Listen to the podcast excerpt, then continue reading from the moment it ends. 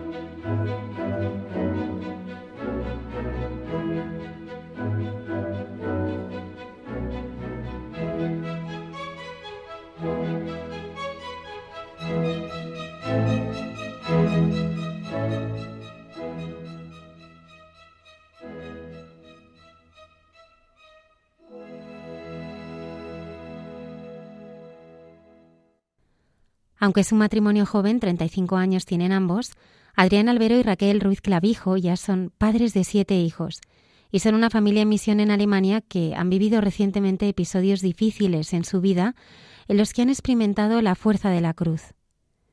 Esta noche nos acompañan para compartir con nosotros la obra grande que Dios, y de un modo especial a través de la Virgen, está haciendo en su vida.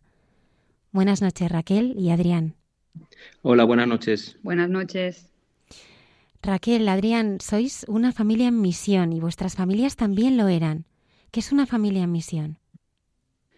Pues una familia en misión, bueno, las familias en misión eh, sienten una llamada personal de Dios, a una llamada a dejarlo todo por anunciar el Evangelio en cualquier parte del mundo, eh, por pura gratitud, eh, al experimentar eh, al final a, Jesucristo resucitado en, su, en, sus vidas concretas. ¿no? O sea, es el deseo eh, que te da el Señor de querer dar gratis lo que gratis has recibido. Y así, o sea, nosotros hemos nacido eh, en el camino neocatecumenal y somos misioneros de él. Es decir, que nuestros padres, o sea, mis padres en el año 1995, el Papa Juan Pablo II, mandó a mi familia a Nuremberg, que está en el, sur de Alemania. Ahí hemos vivido 11 años.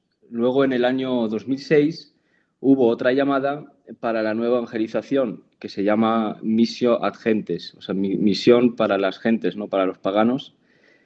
Y mi familia, junto a otras cinco familias que estaban ya en Alemania, nos mandaron a Chemnitz, o sea, el Papa Benedicto XVI, el que eh, hace unos días murió, nos mandó a Chemnitz, que es la antigua ciudad eh, de Carlos Marx, eh, que fue el filósofo comunista que quiso imponer, digamos, su filosofía, su comunismo en esta ciudad. Eh, nos mandaron aquí, finalmente, porque es una ciudad muy pobre y donde la iglesia no está apenas representada. Pues mi familia mm, igualmente se levantó, mis padres, en el año 91 y mm, fueron enviados, o sea, todo es por sorteo y tú no sabes qué país te podía tocar. Entonces fueron enviados a Holanda.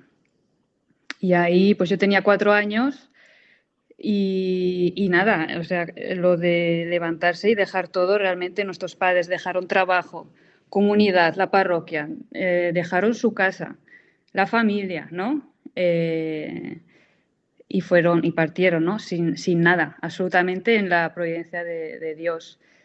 Y nada, yo he vivido y crecido en Holanda y allí he experimentado, igual Adrián, pues que Dios eh, ha preparado todo. Eh, podemos decir los dos, yo creo que no nos ha faltado nunca de nada.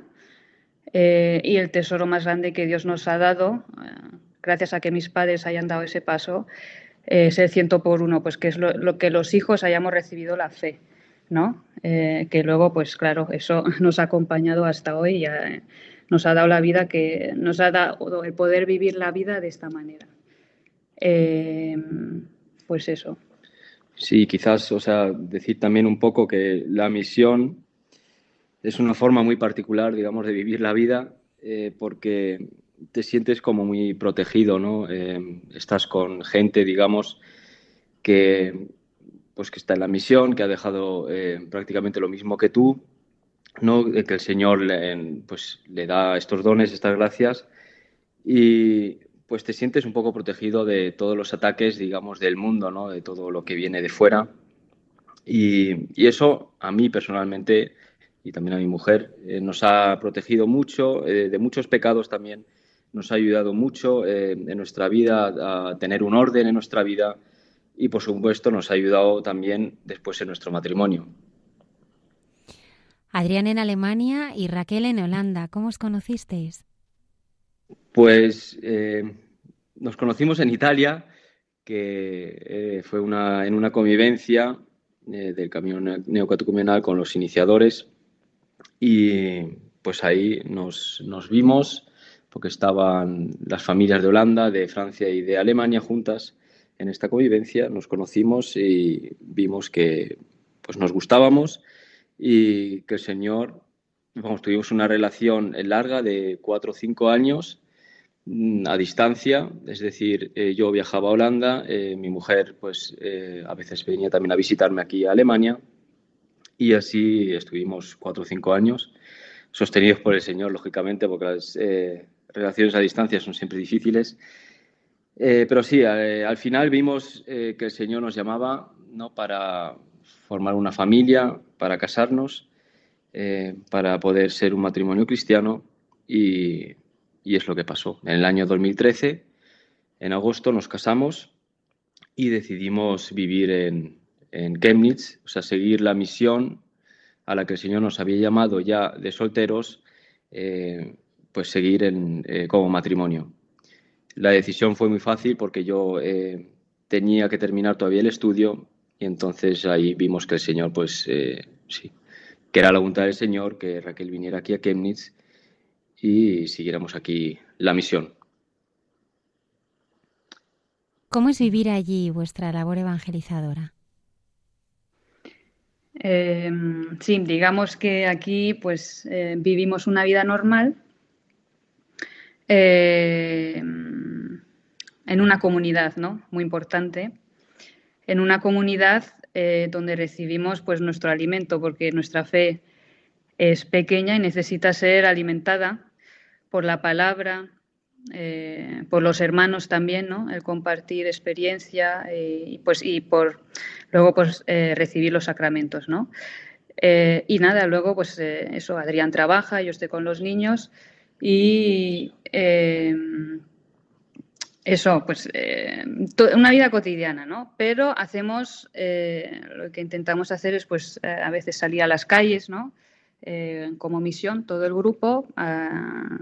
Ahí abrimos una palabra, algunos dan experiencias y la gente, y cantamos, tenemos nuestros cantos del camino neocutucumenal y la gente se va parando, va preguntando y ahí surgen muchas conversaciones, ¿no?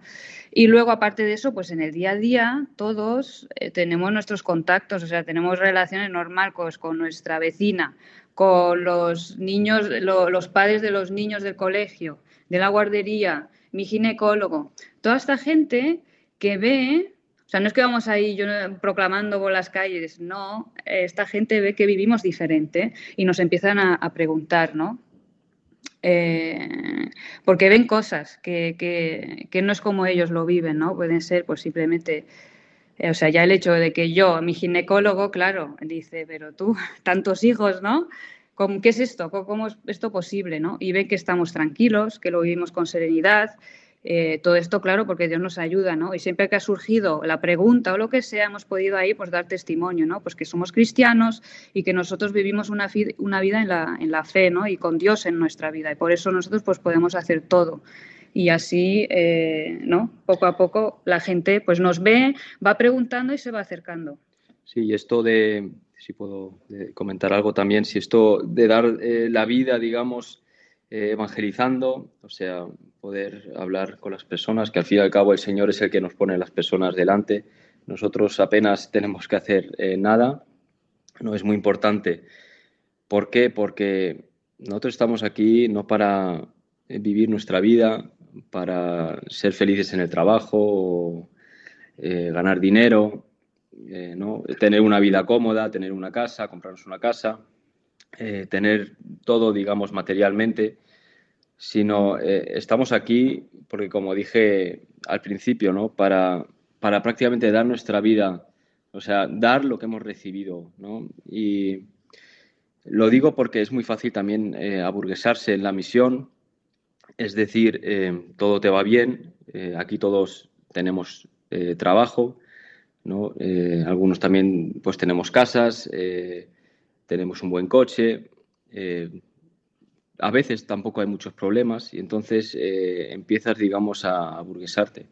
No, empieza a salir eh, en ti, eh, digamos, como esta, esta parálisis que tenemos los, seres humanos, ¿no? esa incapacidad o el no querernos movernos del sitio porque estamos muy cómodos. ¿no? Y el Señor, o sea, yo cuando estoy en esta situación, que las, las hemos vivido, también nosotros, eh, perdemos el sentido de la misión, ¿no? O sea, y perdemos la alegría, digamos, de estar aquí, porque es cierto que estamos aquí para esta misión. Es decir, si estamos aquí para hacer nuestra vida, pues estamos muy perdidos, ¿no? Y eso de verdad lo sientes en tu interior y, lo ve la gente, ¿no? Que estás triste, que no estás alegre. Y eso es eh, contrario, digamos, a, lo que el Señor quiere eh, aquí para esta misión. ¿Cómo es la llegada de vuestros hijos y cuál es vuestra vivencia de fe? Em, vamos, nosotros nos casamos y enseguida me vino el primer hijo, Juan, que tuve, bueno, un, un, embarazo bastante difícil con problemas y también un parto muy difícil, que yo ahí sí que dije, madre mía, esto es tener hijos, esto es estar abierto a la vida. Eh, vaya locura, ¿no? Eh, me vinieron problemas con el riñón, porque el niño me lo aplastaba y los médicos me dijeron, probablemente lo tendrás con cada hijo, ¿no? Entonces yo dije, bueno, yo voy a perder el riñón así, ¿no? Y, pero nada, o sea, es que todo, me di cuenta que em, la apertura a la vida, a recibir los hijos que Dios quería, es un don, ¿no? Absolutamente de Dios, que no viene de mí. Y Dios nos lo dio en ese momento, o sea, de, di a luz a Juan y enseguida, eh, después de un año, me quedé embarazada. Eh, o sea, los, vamos a ver, di a luz y a los cuatro meses me quedé otra vez embarazada de Clara, nuestra segunda hija, y la verdad es que lo recibimos con alegría eh, y sin ninguna preocupación. Hombre, las típicas, ¿no? Pero en paz. Y ahí Dios me enseñó pues que fue totalmente otra cosa y sobre todo que la vida es una cosa tan grande que quién soy yo para decir no a la vida, ¿no? Eh, te das cuenta que cuando dices un sí al Señor, Él te da todas las herramientas y todo para cargar con, con sus consecuencias, que es pues una vida, ¿no? Y así tuvimos pues eh, muy seguidos cada año hijos, eh, sí, que al final pues era también era parte del plan de Dios y parte pues de nuestro ser testigos, ¿no? Porque eso chocaba mucho a la gente. Exacto, y en un momento dado de nuestra vida, teníamos creo que cuatro hijos, eh, pues hablábamos, eh, mi mujer y yo, Raquel y yo, eh, de que la vida nos va bastante bien, como dije antes, ¿no? Parece que nos hemos aburguesado en esta misión porque teníamos de todo, ¿no? O sea, teníamos de sobra, digamos, y nos mudamos también con el cuarto hijo a un piso bastante grande, bastante bueno, teníamos un coche muy bueno y no sé, o sea, nos sabíamos, o sea, sentíamos eh, que, el, que, el, Señor nos llamaba para otra cosa, ¿no? Y pues en un encuentro con la comunidad, eh, digamos que había, habían como unas llamadas que se hacen en la comunidad también eh, para los que sienten o se sienten llamados a, la misión o a dar, digamos, o entregar su vida a Dios, ¿no? A dejarlo todo. Y entonces nosotros, eh, aún estando ya en la misión, sentíamos que el Señor, eh, también a través de su palabra, de, de estos encuentros con la comunidad, sentíamos que el Señor nos llamaba a dejarlo otra vez todo. Es decir, no a cambiar de ciudad o lo que sea, sino a poner toda nuestra vida de nuevo en manos de Dios. Es decir, decir, Señor, haz tú con nuestra vida lo que, lo que quieras, ¿no? que es un don, una gracia que no viene de nosotros. Y pues ahí empezó, digamos, eh, sí, a girar nuestra vida 180 grados. Eh, empezaron las eh, precariedades que es una cosa que es parte de la misión, que eso no, lo hemos dicho al principio, ¿no? O sea, la precariedad la tienes tú pegada eh, siempre, ¿no? En la misión. Y que es muy importante. ¿Por qué? Porque eso te enseña de que tú no eres nadie, ¿no? De que nosotros no somos nadie, de que nosotros no, no somos capaces ni de alimentar a nuestra familia. Y es lo que nos pasó en un cierto momento eh, que me llegaban, nos llegaban multas, nos llegaban pues, eh, muchas cosas para pagar y empezamos a, experimentar lo que es de verdad la precariedad de, poder ir a hacer una compra, ¿no? Y yo trabajaba, soy ingeniero, ¿no? Y entonces yo decía, no soy ni capaz, o sea, ni como ingeniero aquí en Alemania soy capaz de alimentar a, mi familia, ¿no? Y ahí veía que todo viene del Señor, ¿no? De que, sí, todo viene del Señor. Sí, digamos que, o sea, nosotros, como hemos dicho al principio, venimos de, familia que ha estado en misión, ¿no? O sea, somos misioneros como de toda la vida y hemos visto los frutos, ¿no? Por eso nosotros nos sentíamos llamados también a seguir, continuar en esta misión, ¿no? Que hay unos que no, que siguen pues otro camino, que vamos a ver, todos los cristianos, cristianos estamos llamados a, evangelizar, ¿no? Cada uno a su manera, pero nosotros sentíamos pues así, ¿no? De continuar en un país, en, en Alemania, y mm, claro, entonces en este momento donde nosotros ya, pues estando casados, habiendo recibido hijos, teniendo una casa, el coche, todo, ¿no? Eh, pues en ese momento sentir una gratitud, pero a la vez ahí también, en ese momento como que Dios te llama, igual que nos llamó a nuestros padres y nos dijo, has visto todo lo que os he dado, estáis dispuesto a todo esto dejarlo, aunque, aunque significa eh, o sea, todo, dejar el país y todo. O sea, yo sí que sentí un, una llamada fuerte eh, de muy radical.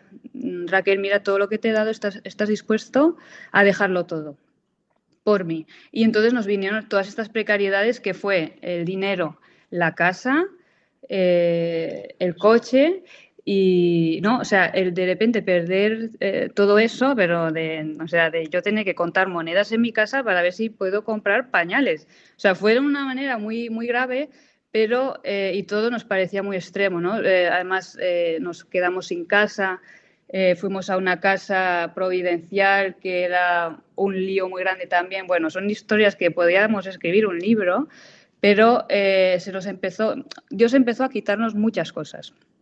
¿No? Y eh, esto nos ayudó mucho porque ahí, estos son los momentos donde empiezas a descubrir pues, que no tienes fe, ¿no? Que, pues eso, que estás agarrado a este mundo, que eso de moverte y tal, ¿no? Te empiezas a, ver que tantas cosas son teorías, pero ah, ponlas en práctica. A ver, ¿no? ¿Estás dispuesto tú por mí esto? Y te das cuenta que no, ¿no? Y que le necesitas y que le tienes que gritar y que de repente él te da la gracia y ahí es donde descubres pues que en medio de toda esa chapuza tú puedes estar tranquila y decir, mira, Señor, hazlo tú.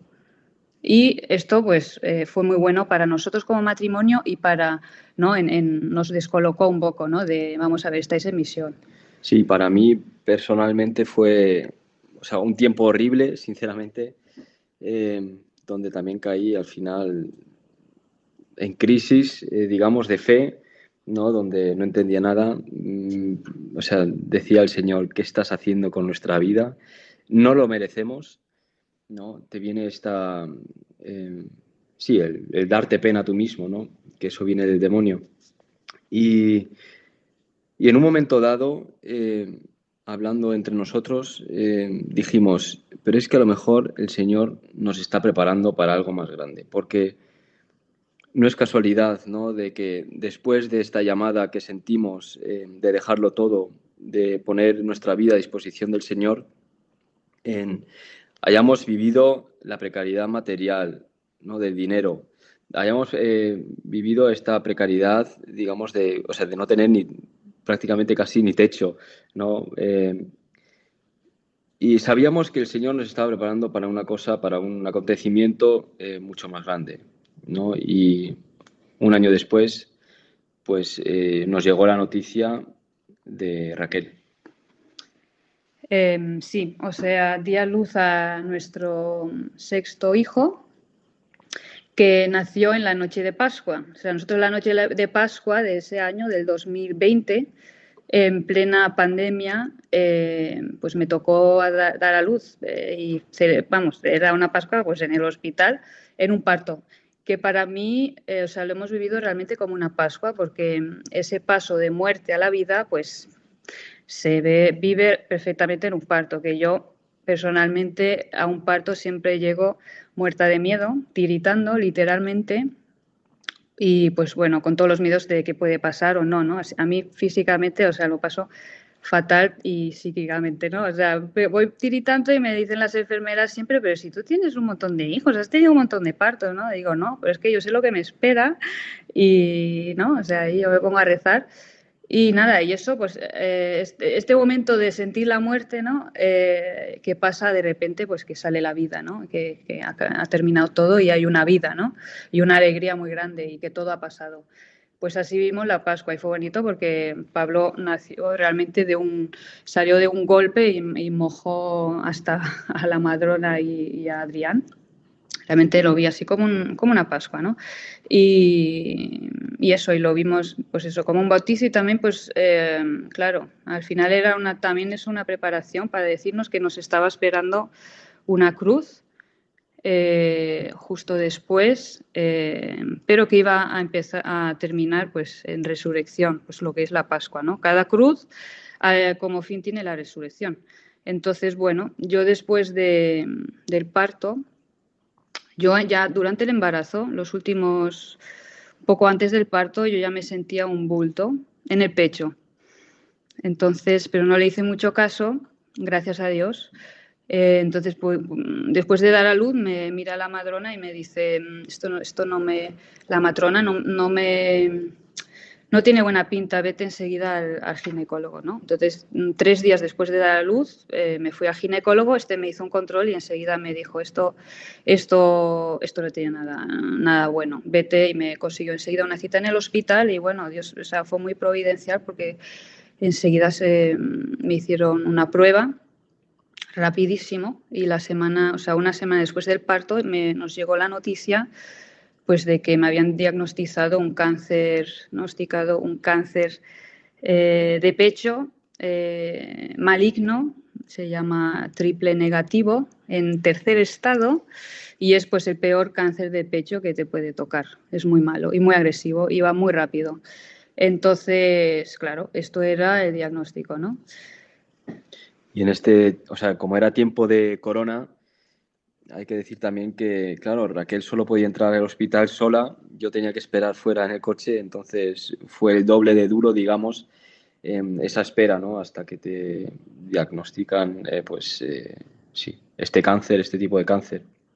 De todas formas, em, yo, eh, justo unos días antes de, de, este diagnóstico, no sé, el Señor me, da, me dio como una certeza, ¿no? De que me estaba como preparando a esta noticia porque yo sentía que algo malo en ese sentido iba a pasar, ¿no? O sea, que, que no era una tontería, sino que era algo serio. E incluso se lo llegué a comentar también a Raquel, ¿no? De que nos tenemos que preparar, eh, que esto puede, puede llevar, traernos una noticia bastante dura. Y eso nos ayudó, sinceramente, a, a poder eh, acoger bien, eh, y, o sea, bien, en el sentido de en paz, esta noticia. Sí, digamos que recibimos la noticia, yo estaba en el hospital y bueno, gracias a Dios yo tenía el rosario y me puse a rezar, ¿no? Porque me querían hacer luego otra prueba para, para confirmarlo, ¿no? Bueno, entonces esto fue como el día, el día del diagnóstico y como dice Adrián, pues lo recibimos eh, por pura gracia de Dios y misericordia, lo recibimos en paz, ¿no? Eh, yo me acuerdo perfectamente del día y lo, tuvimos que llamar a nuestros familiares, a nuestros padres eh, y comunicárselo, ¿no? Y nosotros estábamos muy tranquilos y, es que decíamos ya enseguida, mira, Dios nos ha dado ahora esta cruz y estamos seguros que Dios está con nosotros, lo sentimos ya y que Él nos va a ayudar, ¿no? En todo este proceso que termine como termina, o sea, yo, sabía ya, bueno, o sea, de repente se te presenta la muerte, ¿no? Eh, delante de la puerta. Eh, y eso que yo era joven, acababa de dar a luz y de repente, pues este diagnóstico que te cambia la vida, ¿no? En ese momento, obviamente, se te cae el mundo encima. Eh, todo lo que yo me acuerdo, ¿no? O sea, todo lo que para mí era importante cae, ya no tiene ninguna importancia, ¿no? Y, pero es que te quedas que sientes un acercamiento enseguida de Dios, ¿no? En ese momento, que fue muy importante y nos sorprendió. Y bueno, entonces, eh, una semana más tarde nos tuvimos ya la cita con, la oncóloga donde nos iba a explicar pues todo, todo el proceso, que me esperaban un montón de pruebas para hacer, eh, para ver si había metástasis en el cuerpo. Luego eh, me dijo también que probablemente era genético porque yo tenía a mi madre que tuvo también el mismo cáncer de pecho hace más de 22 años, eh, que ha sobrevivido, gracias a Dios, pero al tener ya un poco de historia de esto, eh, también algunos familiares y tal, pues dijeron, mira, tú tienes mucha posibilidad de que este cáncer sea genético. Y me explicó, bueno, si es genético significa que, aparte que tus hijos, tus hermanos lo podrán eh, heredar también, el 50%, pues significa también que tú eh, tienes mucha posibilidad, aunque te hagamos tratamiento, pues que este cáncer vuelva, ¿no? Entonces significaba pues eh, que me iban a quitar eh, los ovarios, los dos pechos, ¿no? Y todo esto. Entonces luego me explicamos pues quimioterapia a tope, el máximo, un montón de durante cuatro meses semanalmente, luego cada luego una dosis más fuerte los últimos dos meses, cada dos semanas, y luego al final una quimioterapia. Entonces, claro, te presentan el paquete y dices, madre mía, ¿no? Eh, y ves también ahí la gente, ¿no? Estás en el hospital y ves ahí como un ambiente de muerte. O sea, yo eso me recuerdo, dijo, digo, madre mía, Señor, o sea, esta es la cruz que tú me has dado, ¿no? Em, yo me agarraba muchísimo el rosario, pero muchísimo. Digo, María, ayúdame, ayúdame. por favor, ¿no? Y bueno, eh, manteníamos pues esa paz, ¿no? Con mucho dolor, pero eh, ahí seguíamos, ¿no? Eh, en paz, vamos. Me hicieron todas estas pruebas para ver si yo tenía metástasis y vieron que había una mancha en el, cráneo, ¿vale? Sospechosa. y no terminaban de averiguar si era maligno o no, pero los médicos ya especialistas me decían que muy probablemente era maligno, ¿no? tenía las características. Todo esto en, el hospital, durante todas esas pruebas, eh, fue muy eh, providencial porque ahí Adrián le dejaron acompañarme. A veces los médicos no lo veían o simplemente y, él pasaba, ¿no? Nos hacíamos los locos y él pasaba y no pasaba nada. Y otras veces pues les decíamos es que yo el alemán, que es verdad, no lo hablaba ni entiendo todo bien. ¿no? usábamos un poco esa excusa. Entonces él siempre estaba conmigo. Eh, entonces, bueno, eh, vieron que yo tenía esa mancha sospechosa y decidieron, para estarse ya 100% eh, seguros, de, hacer, de hacerme una operación para quitarme el trozo y analizarlo, ¿no? Y, y eso, entonces me hicieron la operación que fue justo el día 13 de mayo, que es el día de la Virgen de Fátima que nos sorprendió un montón. Y claro, la gente, bueno, ya desde el diagnóstico y sobre todo ese día, la gente de nuestro alrededor, nuestros familiares, la comunidad y la misión entera, y misiones en otros países, eh, conventos, monasterios, curas, eh, todos rezando ¿no? por, por, nosotros. Y yo en ese momento también, al ser el 13 de mayo, eh, yo también sentí, pues como la Virgen a mí me hacía una llamada esta llamada que ella hizo a los pastorcitos, ¿no? Eh, ¿Estáis dispuestos a sufrir por, eh, por, la salvación del mundo, a sufrir por los pecadores, ¿no? Yo sentí que yo ella me lo decía, tú estás dispuesta a sufrir, Raquel, ¿estás dispuesta? Y yo en mí sentía un sí, ¿no? Con miedo, pero yo sentía un sí, ¿no? Y a mí me ayudó mucho también, pues, lo de ofrecer el sufrimiento que es una cosa también pues que mi madre siempre me lo ha, me lo ha dicho antes, ¿no? Eh, en cada sufrimiento me decía, Raquel, pues tú ofrécelo, ¿no? Y en ese momento yo sentí una llamada muy fuerte de la Virgen, ¿no? De ofrece eso. Y a mí me daba también, pues me ayudaba, porque me daba también que este sufrimiento tenía un sentido mayor, ¿no? Entonces, pues, eh, bien, eh, me hicieron la operación tuvimos que esperar tres semanas hasta los resultados. Entonces yo después de la operación estuve una semana en el hospital que estaba más o menos bien, aunque eh, veía muy mal porque como te tocan el cráneo fue, una operación de, de, seis horas o algo así, porque claro, está muy cerca del cerebro, fue todo muy delicado y yo acaba de dar a luz, o sea, pasó solo un mes, y, pero yo en el hospital estaba bastante bien yo me acuerdo que estaba haciendo unos laudes, pero como yo no podía leer, pues eh, mi familia dijo, bueno, Raquel, te llamamos, hacemos un laudes por Zoom, ¿no? Así como en, en, tiempo de, la pandemia todo el mundo hacía todo por Zoom. Pues hacemos unos laudes y estaban todos tan tristes, obviamente por lo de mi diagnóstico y todo estaba tan precario y yo tenía todo tan en contra de que iba, ¿no? iba a ir bien la cosa que yo me acuerdo, o sea, fíjate en ese momento que espíritu me daba el Señor, que yo decía, pero bueno, pero si esto nos ayuda a todos a ver al cielo, si es que nosotros al final vamos al cielo, ¿no? O sea, yo tenía, eh, bueno, eh, me maravilla a veces, ¿no? Estas cosas. Y, pero bueno, luego yo de esta semana llegué a casa y ahí tuve, pues, eh, lo que yo digo siempre, que mi primera caída, ¿no? El experimentar que la cruz pesa, pesa demasiado y te caes, ¿no? Y yo ahí llegué a casa y físicamente estaba muy mal sentía que mi cuerpo que había dicho basta, ¿no? O sea, yo había dado a luz y después de dar a luz, eso de reposo, nada, yo he estado de aquí para allá, eh, máquina aquí, máquina acá y toda luego toda la tensión, ¿no? Y que en ese, en ese momento pues yo me derrumbé físicamente, estaba en la cama y tuvo que venir un médico porque yo sentía, yo cierro los ojos y me muero, ¿no? O sea, sentí como que mi cuerpo se había apagado. Y yo en ese momento pues también dije, Señor, tú me has dado una cruz que yo, pues con tu gracia he aceptado, pero esto es demasiado. O sea, esto de darme una cruz tan grande, ¿me lo podías haber dado más tarde? O cuando mis hijos estén un poco más mayor, o por lo menos que acabo de dar a luz, ¿sabes? Entonces yo así hablaba con el Señor y decía, ¿pero qué es esto, no? O sea, y, como decía Adrián, ¿no? Antes también, yo esto no me lo merezco, ¿no? Esto es demasiado grande. Eh, ¿no? Eso de pues empezar a, dudar del Señor, ¿no? Y, y ver que la cruz te pesa. Y bueno, yo creo que lo que me levantó fue sobre todo, pues eh, estoy segurísima, pues todas las oraciones de la gente, ¿no? Tanta gente que rezaba eh, por nosotros, ¿no? Y ahí te das cuenta también de la importancia de, de que cuando sufrimos, pues no estamos solos, porque claro que no estamos solos porque está Dios, ¿no?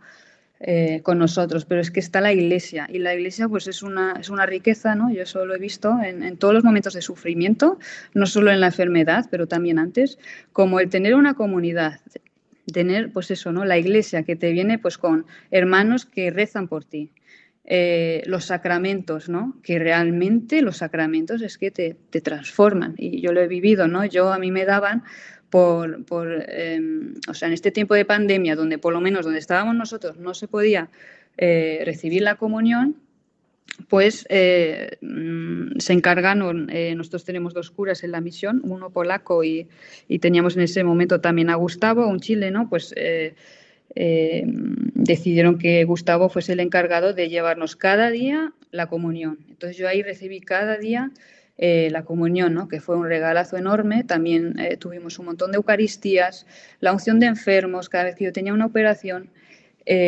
confesión general, o sea, una abundancia de, que esto nos ayudaba un montón, nos, nos sentíamos, yo me sentía como en, como en un colchón, ¿no? Entonces, bueno, eh, nada, después de estas tres semanas de espera, pues eh, bueno, y aparte también decir que eh, nos ayudó mucho también nuestras familias, ¿no? Se organizaron todos pues para venir siempre, yo tenía mi familia en Holanda, pues de venir desde Holanda pues cada mes hasta con nosotros, la familia de Adrián y tal, ¿no? Sí, aquí a lo mejor puedo adjuntar alguna cosa. Porque, claro, yo en este tiempo, o sea, Raquel era la paciente, digamos, eh, la que tenía el cáncer, la, enferma. Y yo, claro, la vida, pero la vida seguía, continuaba, ¿no? Es decir, teníamos los eh, seis niños en casa. Eh, yo tenía que trabajar porque acababa de empezar un proyecto, además, justo en ese tiempo. Y entonces, claro, se hacía todo, o sea, era pesante, pero veía que el Señor también a mí ¿no? me daba la gracia, digamos, de poder soportar eh, con el peso, digamos, de, del día a día. ¿no? Y eso eh, sí lo he experimentado y también experiment pero también he experimentado eh, ¿no? algunas caídas, es decir, yo siempre digo, en este tiempo de enfermedad, pues tenía en un oído al Señor y en el otro oído tenía al demonio. Y cómo puedo diferenciar, digamos, a quién estoy escuchando. Eh, eso lo he averiguado eh, en este tiempo, ¿no? Eh, al, ver cómo he actuado yo, digamos, en este tiempo de enfermedad, ¿no? Que yo cuando escucho al Señor, pues soy capaz, o sea, el Señor me hace capaz de, dar la vida sin murmurar. Es decir, de ocuparme de la casa, ocuparme de los niños, de trabajar, de hacer todo sin murmuración. ¿no? Em, sin embargo, si escucho al demonio, veo que entro en esta autocompasión, es decir, el darme pena ¿no? a mí mismo, decir, joder, pobre de ti, Adrián, lo que estás pasando.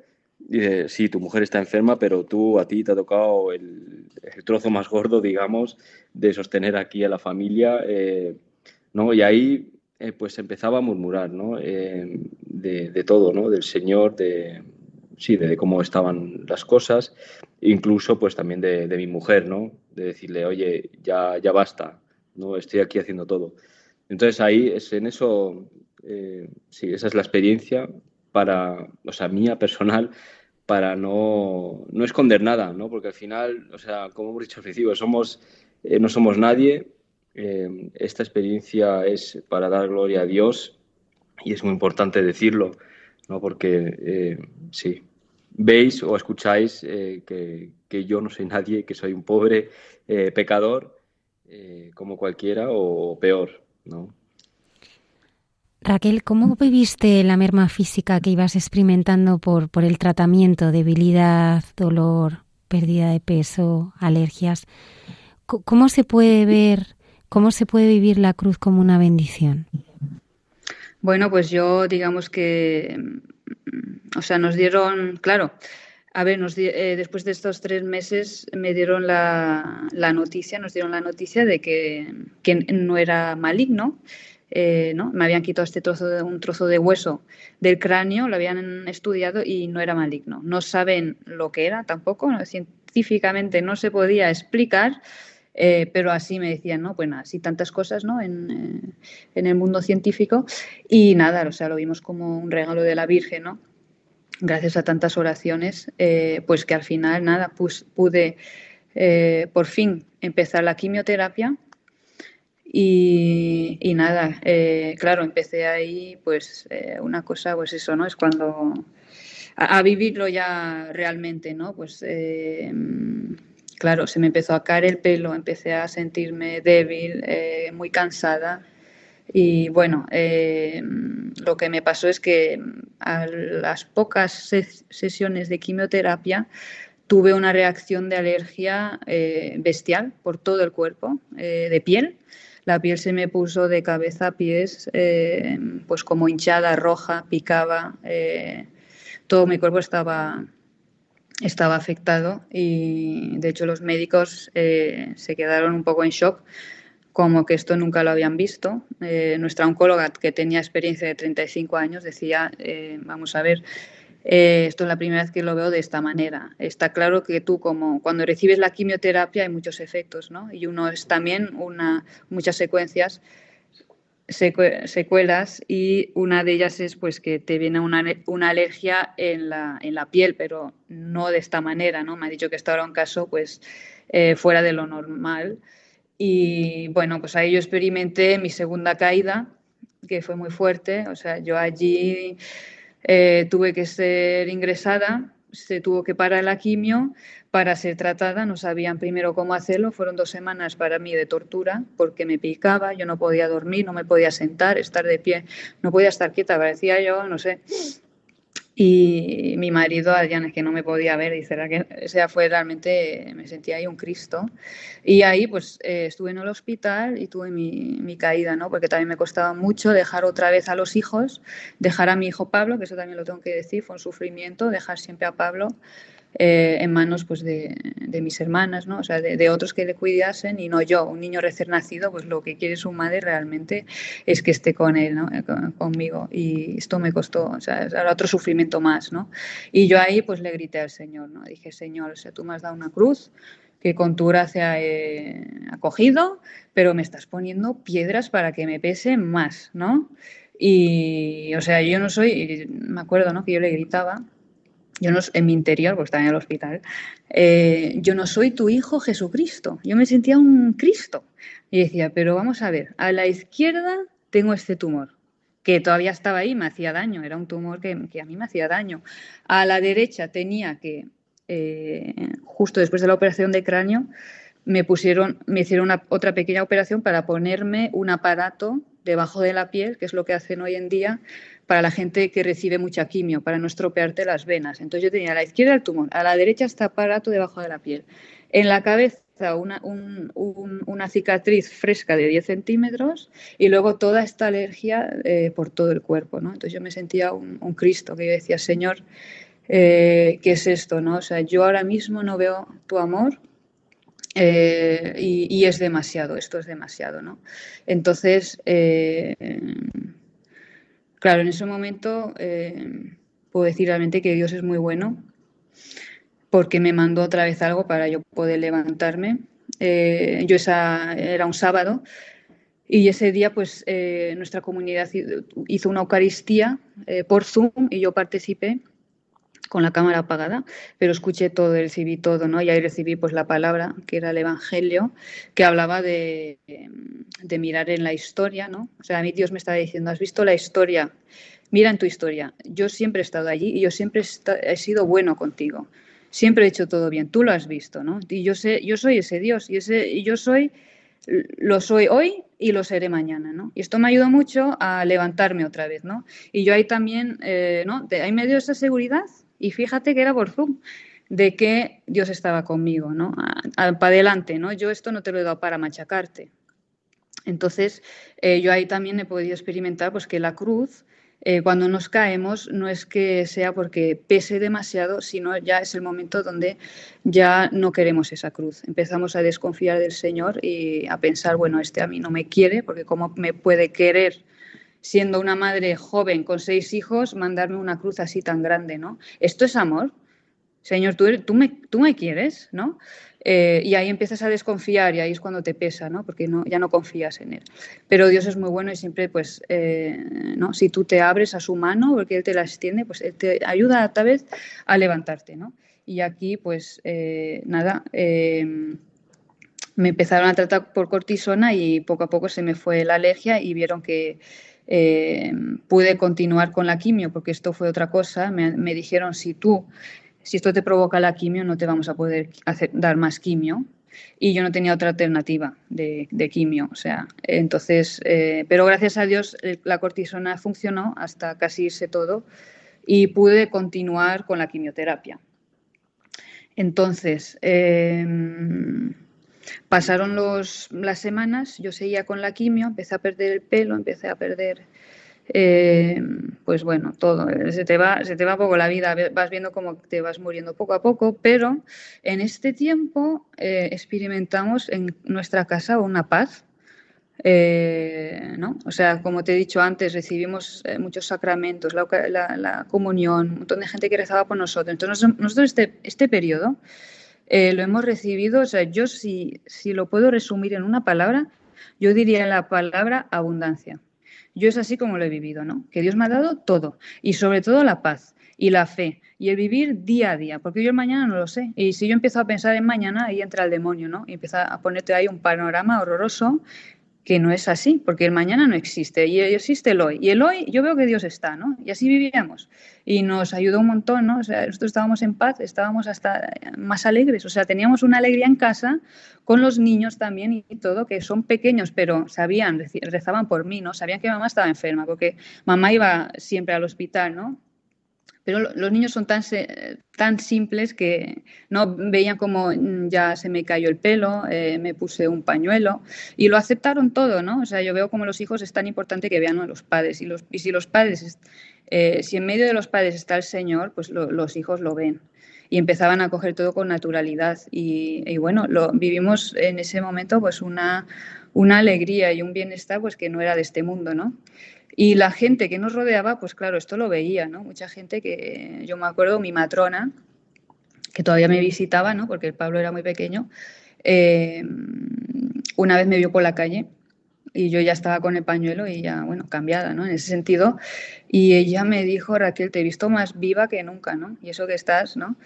Y para decirte que el ver que cuando nosotros entramos en nuestra cruz, o sea, Dios no solo te da una cruz para no para aplastarte, sino para dar darte la vida, porque yo experimenté ahí una paz y un gozo que, que, es un tesoro, ¿no? O sea, yo ahí me, sentí porque es verdad, o sea, que Cristo ha resucitado, ¿no? Que eh, esta cruz me ha llevado al, sepulcro, que es un, lugar de muerte, digamos, y yo ahí me he encontrado pues que el sepulcro está vacío, ¿no? Que Cristo ha resucitado. Y, y esto la gente lo veía, veía a este Cristo que está en, nosotros y se, y se iba acercando, ¿no? Y, pero ¿por qué tú? Yo iba al hospital y claro, las otras mujeres, pero también las enfermeras o el médico, decía, pero tú, ¿de dónde sacas esta paz? ¿no? Entonces era siempre un momento, todo este periodo, donde nosotros continuamente hablábamos de, Dios y hablábamos, pues eso, ¿no? Eh, pues yo yendo al hospital, claro, o sea, también eh, lo que eran las enfermeras, eh, las otras mujeres que estaban enfermas, pues mm, se me acercaban, ¿no? Y me decían, ¿tú por qué estás tan, tan tranquila, ¿no? Y tan en paz. ¿De dónde sacas tú esta paz? Y ahí pues han sido tantas veces ocasiones pues donde eh, podía dar mi experiencia, ¿no? Y Adrián igual en el trabajo, ahí donde, donde estuviese, ¿no? A dar la experiencia pues de que tenemos a Dios en nuestra vida, ¿no? Y que realmente existe un Cristo que está resucitado y que vive y que está con nosotros. Eh, y nada, entonces vimos todo este tiempo así, pues como una bendición, ¿no? De Dios, que estaba muy cercano.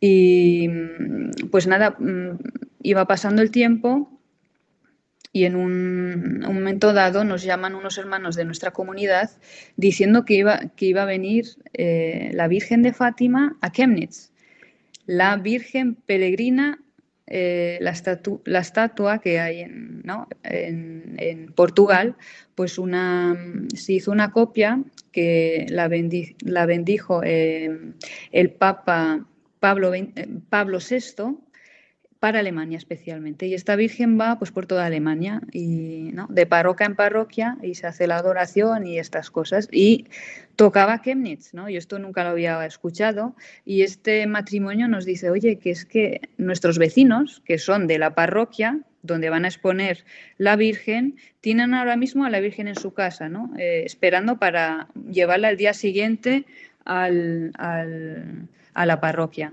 Entonces ahí nos dijo, eh, saben vuestra historia, están rezando por vosotros y os invitan para que si queréis pasaros por su casa para poder rezar con la Virgen tranquilamente, ¿no? entonces, claro, esto nos sorprendió un montón. Eh, fuimos y, ¿no? Para nosotros fue realmente que la Virgen nos está visitando, la Virgen de Fátima además, y fuimos allí. Nos encontramos con la, esta Virgen peregrina de Fátima y dos reliquias de los pastorcitos y, nada, pues ahí nos pusimos a rezar. Eh, ofrecemos, ofrecimos todo, todos nuestros sufrimientos, especialmente por la misión. Y les pedimos también pues que si Dios quisiera, que si Dios, si Dios quiere, pues que eh, por mi curación, por mi curación, ¿no? Y, y, nada, fue, sí, fue un momento muy, muy bonito. Y nada, eh, yo de esto pues seguimos eh, otra vez con la quimio y tal, hasta en un momento dado, pues que pasaron solo dos semanas después de este encuentro, eh, me hicieron una prueba para ver qué tal andaba el tumor y, vieron que el tumor había desaparecido, que ya no vieron nada. O sea, esta mujer que me controló se, se quedó un poco chocada, que yo pensé, me está, ¿qué estás viendo? Que, tienes cara de shock. Y me dijo, es que no hay nada, ¿no? Y estaba maravillada porque obviamente puede pasar, pero claro, yo me había, mm, había, estaba yo a mitad de mi, de mi terapia, ¿no? Me quedaba todavía la otra mitad y ya había pasado esto. Entonces, bueno, eh, lo vimos obviamente como un gran regalo eh, de Dios a través de la Virgen, un, un milagro que Él nos hizo. Y, y, nada, yo aún así tenía que seguir la quimioterapia y la, y la, operación y todo, sobre todo la operación también para ver si realmente quedaba algún resto y estas cosas. Entonces, bueno, y justo también este mes donde recibimos esta noticia de que el tumor había desaparecido, recibimos también los resultados del test genético y, ahí igualmente los médicos estaban eh, muy asombrados de, decirnos pues que eh, no era genético. ¿no? O sea, yo tenía todo en contra y de repente me decían, es que no es genético, no nos lo explicamos, pero tiene usted mucha suerte, ¿no? Entonces, bueno, ahí nuevamente vimos que, pues otro, otro regalo del Señor, ¿no? Eh, y nada, luego en noviembre, o sea, pasaron dos meses más, tuve una, tuve una quimio ya muy fuerte, la última fase, y luego ya pues me, dieron la, me hicieron la operación donde vieron que efectivamente ya no había nada, me hicieron también las pruebas de, los ganglios, estaba todo libre, ¿no? Y nada, entonces en diciembre, que fue el mes donde ya eh, nos dieron la charla final, eh, para concluir todo y ya me faltaba solo una radioterapia en enero, pero que prácticamente ya me habían declarado eh, curada, ¿no? Entonces yo en este mes, pasando ya por, esa noticia y todo bien, pues entró en mí como, una duda, ¿no? un poco una, una lucha interior eh, depende, porque la gente, claro, hoy ha pasado un milagro, ¿no? Y la Virgen y tal. Y yo en mí empezó a surgir una duda, ¿no? Que yo le tuve que preguntar a la Virgen, eh, madre mía, si, es tu, si esto ha sido un milagro, eh, confírmamelo, ¿no? Dame una señal, porque yo no quiero eh, yo quiero saber si realmente fue un milagro y si fuiste tú, ¿no? Porque yo no quería eh, hacer una historia de algo que no era, ¿no? O sea, yo así, ¿no? Un poco eh, no quería ofender a, Dios y le pedí a la Virgen que me diese un, signo de que si fuese realmente un, milagro.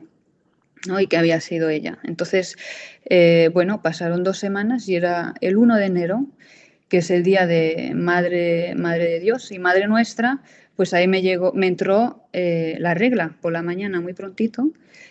Eh, y claro, esto porque fue un signo muy fuerte, pues porque en, este, en esta charla también en diciembre con los médicos me dijeron que, claro, a mí por la quimioterapia se me cortó completamente la regla Y en esta última charla me dijeron que probablemente eh, no me iba a volver, que ya he recibido la quimio máxima, que lo de tener hijos ya iba a ser muy difícil, pero bueno, al ser joven quizás en un par de años me podría volver y quizás eh, podía tener hijos, que yo en ese sentido estaba muy en paz, o sea, a mí Dios si me da hijos muy bien y si no, pues ya está, ¿no?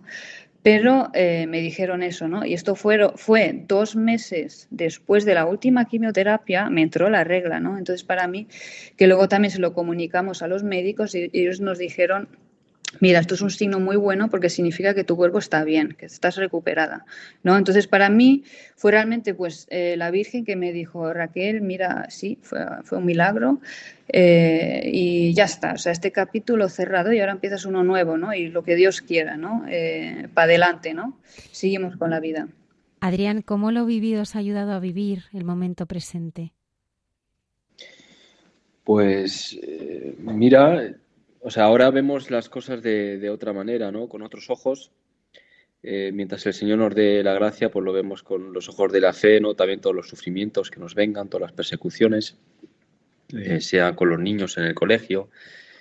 Eh, después vemos también, sí, muchos frutos que ha traído, digamos, esta, esta enfermedad, porque nosotros nada más, sí, terminar, digamos, esta terapia, o sea, Raquel, eh, estaban haciendo, digamos, en nuestra comunidad un encuentro de palabra con gente alejada de la iglesia, o sea, con, gente pagana que no conocía a Jesucristo, ¿no? Y entonces el cura eh, Gustavo, el que nos, eh, digamos, nos, llevaba siempre los sacramentos, nos invitó a este encuentro para poder contar un poco la experiencia que hemos vivido durante esta enfermedad y así poder a lo mejor pues eh, ayudar a, estas personas, ¿no? Y de este encuentro, digamos, eh, ha nacido una comunidad cristiana de, nació una comunidad cristiana de 16 personas, ¿no? que eso fue un milagro muy grande. En los 17 años que estamos aquí en Chemnitz, digamos, eh, nunca había, habían visitado, digamos, tantas personas estas catequesis para adultos y jóvenes que hacemos en el camino. Y pues lo vemos como un fruto ¿no? de, esta enfermedad. Y después, eh, sobre todo, viendo, digamos, la gente que, que, ha entrado, ¿no? que ha sido la gente más pobre. O sea, tenemos de verdad gente que ha estado metido en la droga, que ha estado metido en el alcohol, que tiene depresiones eh, muy fuertes. Tenemos también eh, a una vagabunda, o sea, una sin techo, que nunca falta a, ninguna liturgia, es la, sí, la más alegre, digamos, de todos. ¿no? Em, es decir, el Señor de verdad cumple su palabra ¿no? cuando dice que no ha venido, eh, que el médico no, o sea, que los enfermos son los que necesitan el médico y no los sanos. ¿no? Eh, entonces vemos de verdad que el Señor eh, cumple su palabra también en esta misión y, Sí, también como esta, esta cruz pues nos ayudó mucho en el matrimonio, ¿no? Nos ha dado mucha unidad, porque todo lo que es el sufrimiento con Cristo pues une, ¿no? Entonces nos ayuda mucho como matrimonio a crecer, también eh, con los hijos, ¿no? Ya, o sea, cambia todo, ¿no? Eso fue un gran fruto. Y luego otro fruto también que quería comentar es pues que yo eh, poco después me quedé embarazada de Miriam, nuestra séptima hija, Miriam que significa Madre de Dios, y fue en un, embarazo donde, claro, todos los médicos estaban muy cuidadosos, eh, pero todo fue muy bien. Eh, no tuve ningún problema. La niña siempre ha estado perfectamente sana y también nació y eh, estaba perfectamente. ¿no? el, parto fue, el parto fue particular porque ella fue una niña que nació con la cabeza mirando hacia arriba. ¿no? O sea, los niños de forma natural nacen con la cabeza hacia abajo pero algunos se dan la vuelta al último momento, ¿no? Y se llaman los miraestrellas, pues son los niños que, pues con la carita para arriba, ¿no? Que hace que el parto sea más doloroso y dure más, eh, ¿no? Pero eh, para mí, pues fue un signo muy bonito también de Dios, ¿no? Que nos decía, mira, en esta vida nueva yo os invito a mirar al cielo, ¿no? A mirar hacia arriba, ¿no? Que es esta, eh, ¿no? A través de Miriam, ¿no? Que este regalo de Dios, ¿no? Que nos ha dado, esta vida, que al final de la cruz, ¿no? También, ¿no? Como signo. Raquel Adrián, muchísimas gracias por habernos acompañado esta noche y por ese testimonio que nos ha hecho a todos tanto bien. Muchas gracias a vosotros y repito que sirva para la gloria de Dios y para que pues, pueda ayudar a quien nos esté escuchando. Sí, yo solo quería decir una cosa, eh, ¿no? Lo de la gloria a Dios, porque nosotros, nada más el diagnóstico, eh, hicimos una Eucaristía en casa y se abrió una palabra al azar y salió la palabra de Lázaro, ¿no? Que dice, eh, ¿no? Que la, la, hermana de Lázaro va corriendo a Jesús y dice, Señor, Señor, eh, que tu amigo Lázaro está enfermo, ¿no? Y que va a morir y que Jesús la dice, no te preocupes, que esta muerte no, esta enfermedad no terminará en la muerte, sino que servirá para gloria de Dios, ¿no?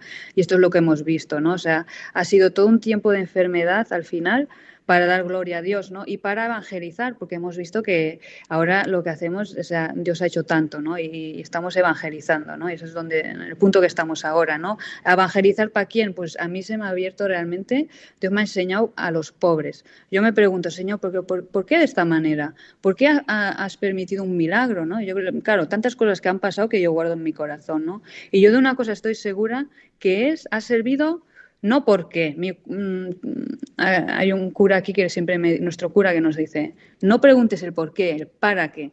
Y yo sé que es para ellos, para los pobres, que yo estoy llamada a vivir entre ellos, a ser como ellos y a vivir para ellos, a entregar mi vida para ellos, ¿no? Que yo veo que ellos son para mí también un ejemplo porque ¿qué hacen los pobres? El no tener nada hace que tú cojas todo cojas todo, que todas las cosas que tú te mm, lo que te manda el Señor las cojas, porque te sientas pobre y ahí te enriqueces, ¿no? Para mí es una palabra, los pobres para mí son una palabra, ¿no?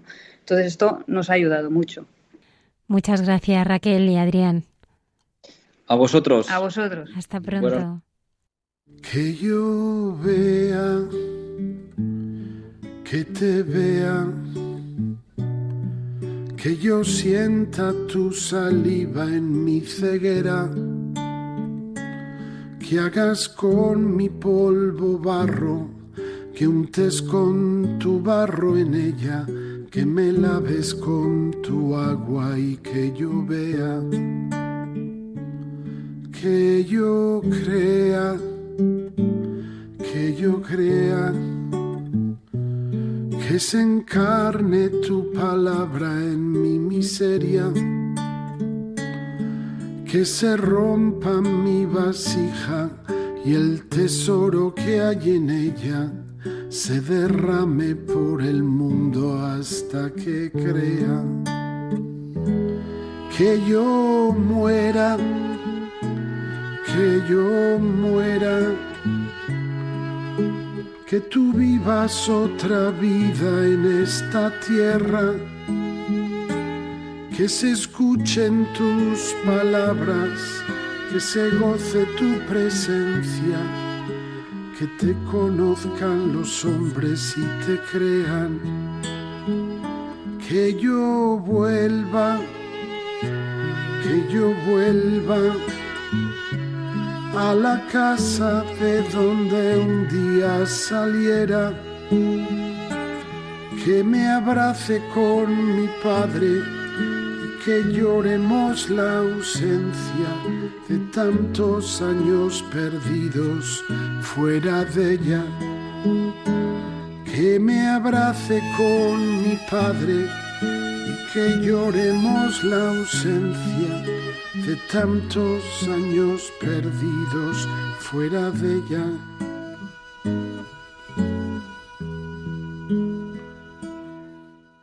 El pasado sábado, el Papa Francisco nombraba al padre Alberto Rollo Mejía, colaborador de nuestro programa, promotor de la fe del dicasterio para la causa de los santos.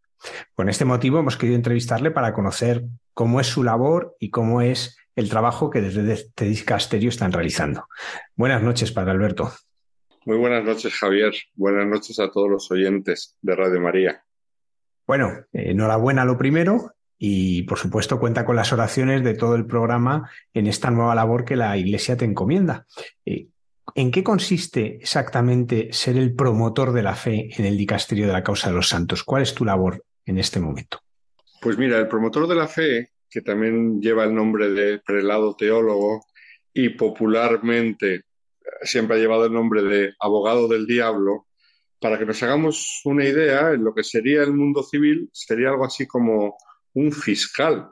Lo que pasa es que no es un fiscal porque esto no son procesos en los cuales haya eh, dos personas enfrentadas o dos intereses enfrentados y entonces eh, haya que eh, mm, hacer un juicio con abogado y con fiscal, que sería el Ministerio Público, no es nada de eso. Una causa de canonización no tiene nada que ver con eso.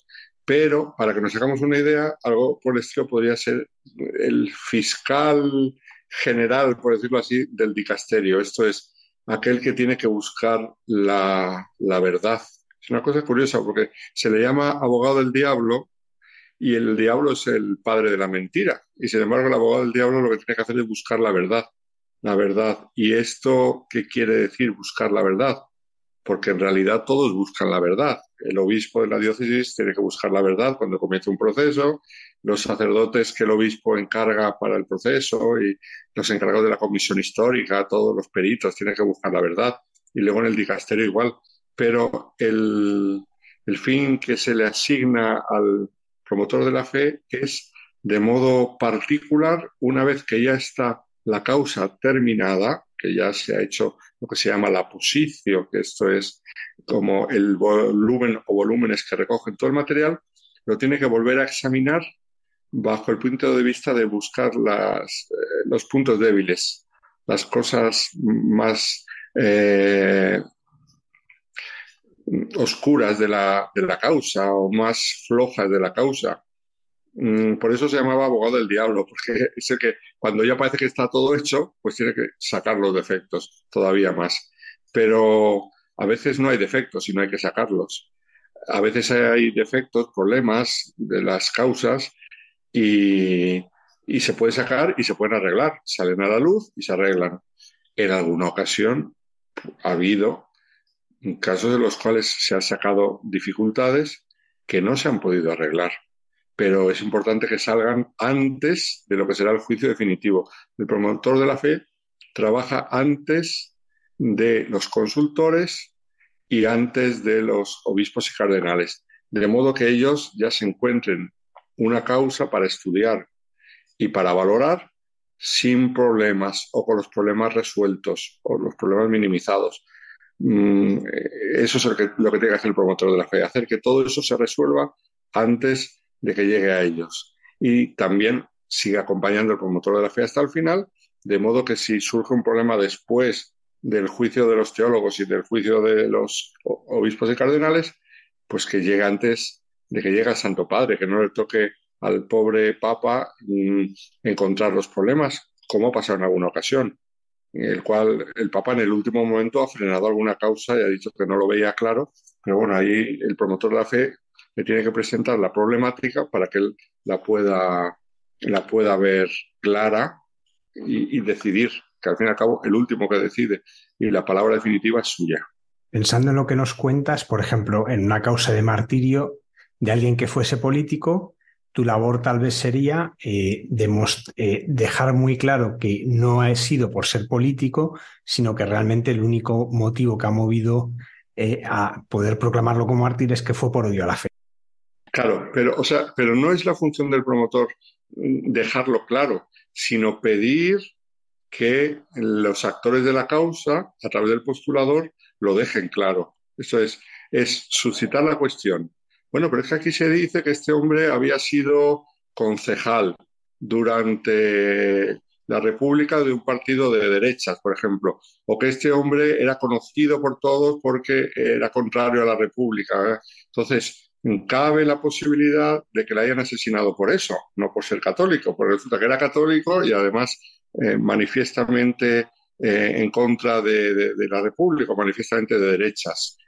Hay que ver un poco por qué le han asesinado, si le han asesinado por lo uno o por lo otro. Probablemente le hayan asesinado por las dos cosas, pero hay que ver ahí también un poco lo que prevalecía, cuál ha sido el motivo principal.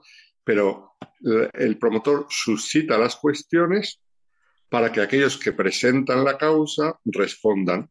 Si no consiguen responder, pues entonces a lo mejor hay que pensar en, frenar la causa o frenar concretamente ese candidato al martirio. A veces son muchos y solamente hay que frenar uno o dos. pero no es mi función buscar las soluciones, sino pedírselas. Es más, es suscitar las cuestiones para que ellos respondan. ¿Esta labor la realizas tú solo o tienes un equipo de personas que te ayuda? Pues hasta ahora eh, se estaba realizando eh, solamente el promotor con una secretaria. Ahora han decidido poner a más personas. De hecho, ya me han dicho que va a haber un sacerdote del dicasterio y probablemente luego otro más que nos ayude a estudiar las causas con más profundidad. Sí, porque había que pedir ayuda externa a consultores que eh, hiciesen la labor de, como ayudantes del promotor de la fe.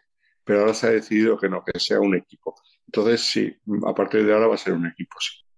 Porque todas las causas tienen que pasar por el promotor de la fe. Sí, todas, todas, absolutamente todas sea de virtudes, de martirio, los milagros también, todo tiene que pasar por el promotor de la fe.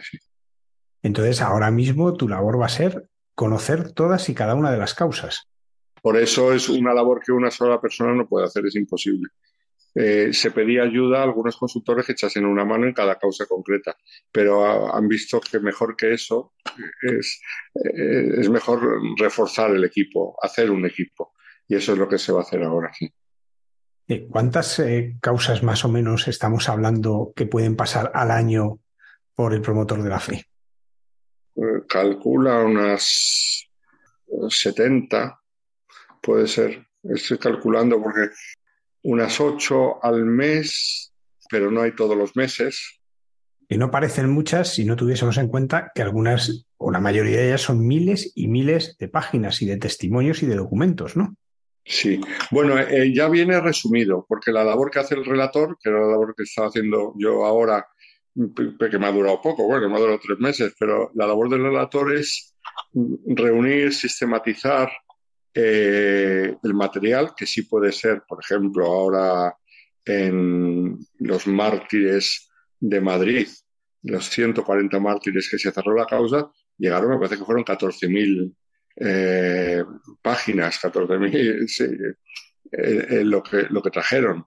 Entonces, mm, eso es mucho, pero todo eso el relator con la postulación lo va mm, sistematizando, ordenando y también es como una primera criba. El relator tiene la función también de estudiar la causa para ver posibles problemas.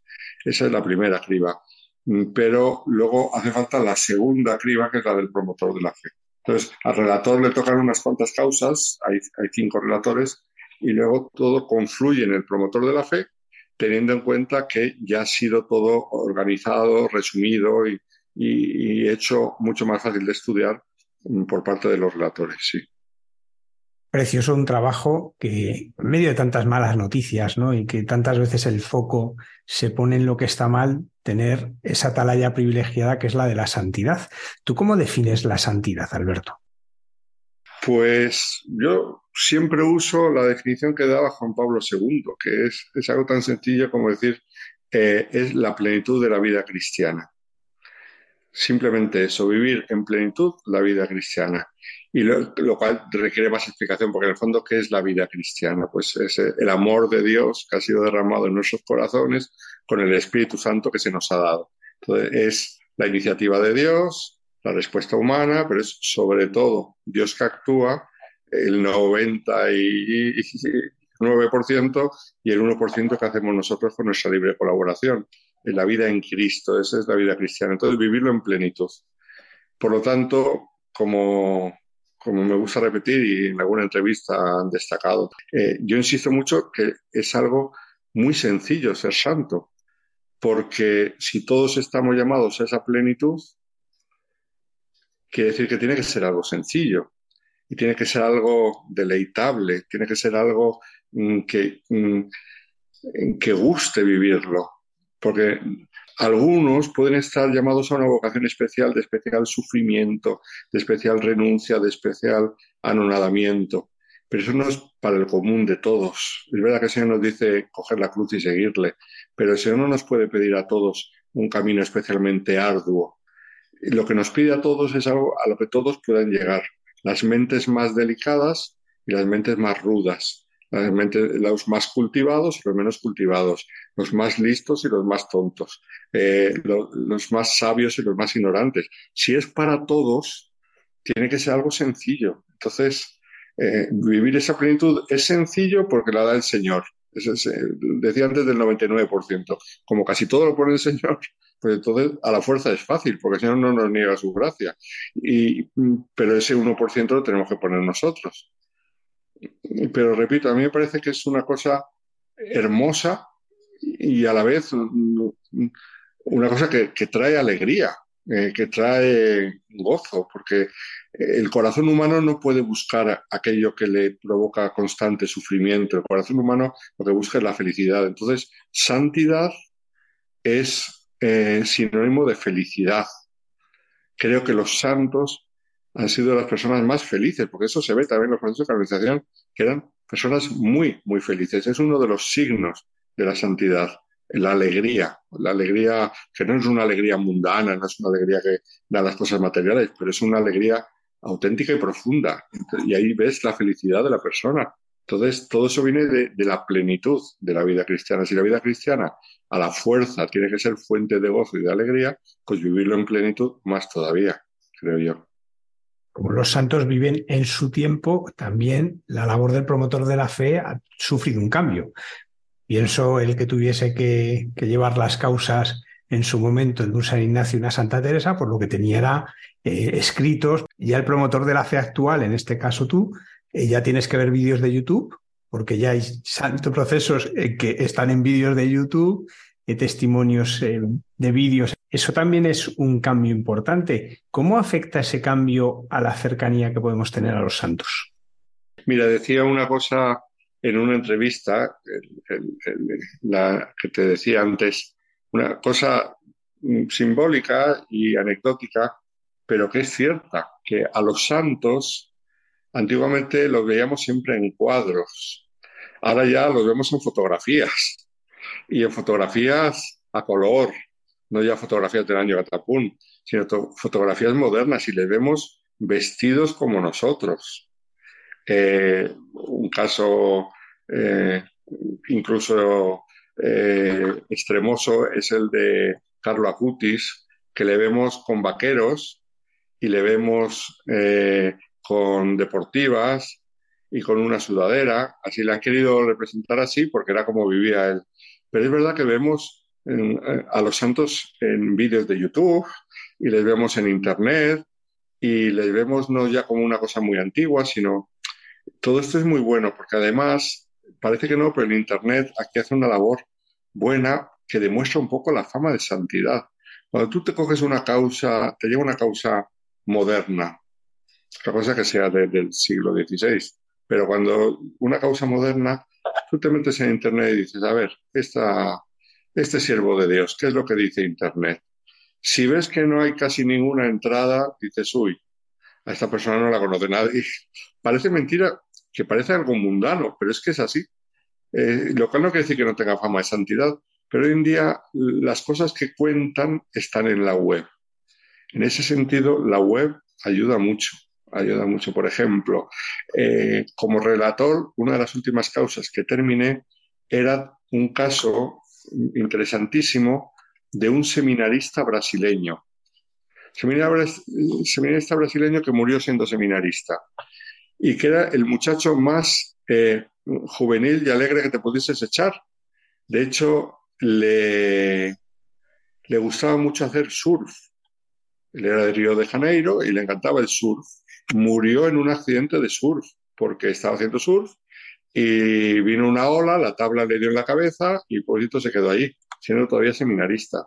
Pero claro, tú te metes en internet y ves las fotos de este chaval con sus amigos, con la gente, luego también en el seminario, las ceremonias, le ves con una alegría juvenil que dices, claro, eh, es diferente a leerte los libros antiguos de las vidas de santos, que eran todos a veces una cosa larga y, incluso aburrida, en el sentido que de mucho leer. No, parece que no, pero un instrumento como el Internet en esto hace mucho bien, sí. ¿Cómo podemos divulgar mejor la vida de los santos? ¿Cómo podemos hacer que estas vidas lleguen a la gente de un modo más accesible hoy? Hombre, existe toda una pastoral de los santos que se ha desarrollado mucho y que creo que hace mucho bien. Esto los papas han tenido en cuenta las jornadas mundiales de la juventud, que lo, han hecho muy bien. Eh, y sobre todo dar a conocer santos más cercanos, porque los más clásicos los conocemos todos. Todos mm, sabemos en España quién era Santa Teresa de Jesús, San Juan de la Cruz, hasta de pequeños en el colegio lo aprendemos por literatura, todos en filosofía han estudiado San Agustín. Bueno, yo no sé hoy en día cómo están los planes de, estudio de filosofía, probablemente no estudien nada de esto, pero todos hemos estudiado a San Agustín, a San Anselmo, con el argumento ontológico, a Santo Tomás de Aquino, con la suma de teología, todos esos eh, son más conocidos, pero acercar modelos eh, contemporáneos, que los hay muchos, los hay muchos y, poco conocidos, creo que eso es una gran labor. Sobre todo, mm, fijarse eh, en, el lado humano, no tanto buscar milagrerías, que eso es muy fácil, sino en el lado humano que es aquello en lo que les podemos imitar porque luego milagros, bueno, y en cosas extraordinarias, sin embargo, en, todo santo hay una parte humana, muy humana, porque al fin y al cabo son maestros de humanidad los santos, que, en la cual todos les podemos imitar, sea cual sea nuestra vocación, podemos imitar a los santos en esa parte humana, porque ya lo que hace la gracia de Dios en cada alma, eso ya, cada alma es un mundo, pero la parte humana de la respuesta, y creo que hace mucho bien. Eso tiene que ser en las parroquias, en los movimientos. Hay algunos movimientos que tradicionalmente no hablan de la santidad. Cuando les ha tocado a ellos tener algún fundador o fundadora y tal y cual, eh, pues de pronto han descubierto la santidad, se han entusiasmado con la santidad y, y de pronto ves el bien que les ha hecho. El, el empezar el, proceso de alguien de ese movimiento les ha hecho muchísimo bien, porque era un tema que a lo mejor no se planteaban mucho y de, pronto mm, la realidad les ha hecho plantearse. Alberto, ya una pregunta más de la actualidad más reciente, el fallecimiento del Papa Benedicto XVI. Tú estás en Roma, eh, muy cerquita de donde ahora está enterrado. ¿Cómo has vivido estos días allí la muerte del Papa? Pues con la conciencia de ser un hecho histórico único. Sí. Por un lado eso un hecho histórico único porque era un funeral de un papa celebrado por otro papa que desde tiempos de Pío VI, que murió en el exilio en Francia, en tiempos de Napoleón Bonaparte, con lo cual nos vamos lejos. Y, al morir, pues luego se celebró su funeral y Pío VII celebró el funeral del Papa Pío VI, pero, pero desde entonces no había habido un caso así. Entonces, con esa, por un lado, con esa eh, certeza que ha sido importante. Por otro lado, eh, un hecho histórico mm, por ser otro papa que yo considero es un hombre santo. Luego ya la Iglesia tendrá que decir si es un santo para elevarlo a los altares o no. Eso no lo sé, porque yo no soy el que lo tiene que decir. Pero en mi conciencia personal, por lo que he leído y por lo que he visto en el pontificado, hemos visto todos, desde la diócesis, creo que es un, papa santo. Entonces eso también eh, le daba una gran importancia estos días.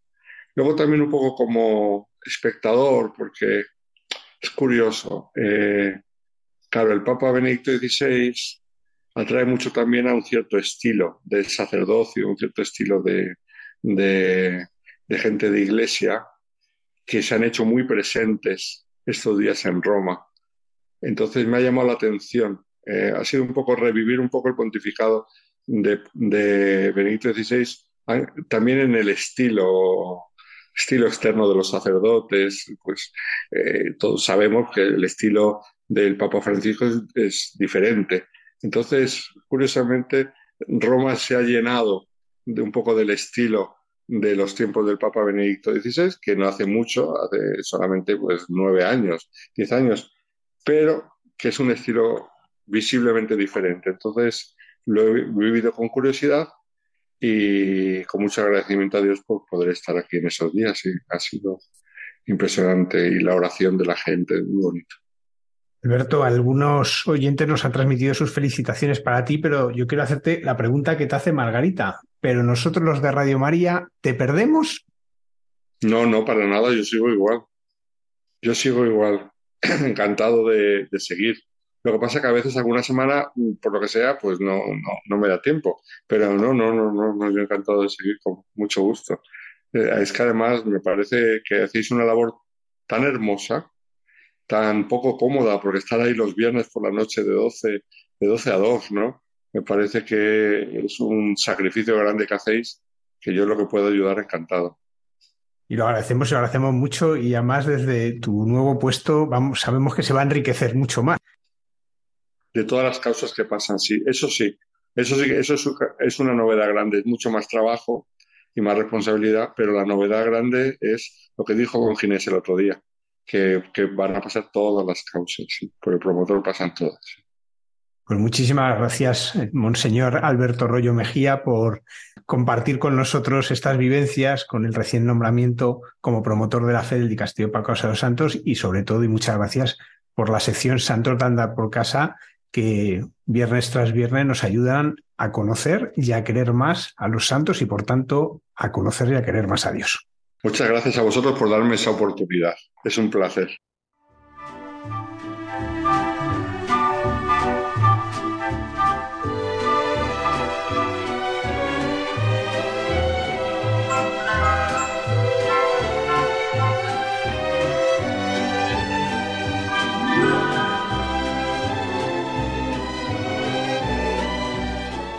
Agradecemos al Padre Alberto Rollo que siga acompañándonos cada viernes desde Roma. Y ahora damos la bienvenida al padre Miguel Márquez, que se encuentra en Perú. Nos hablará de una canción que escucharemos al final de su sección Dios nos hace guiños.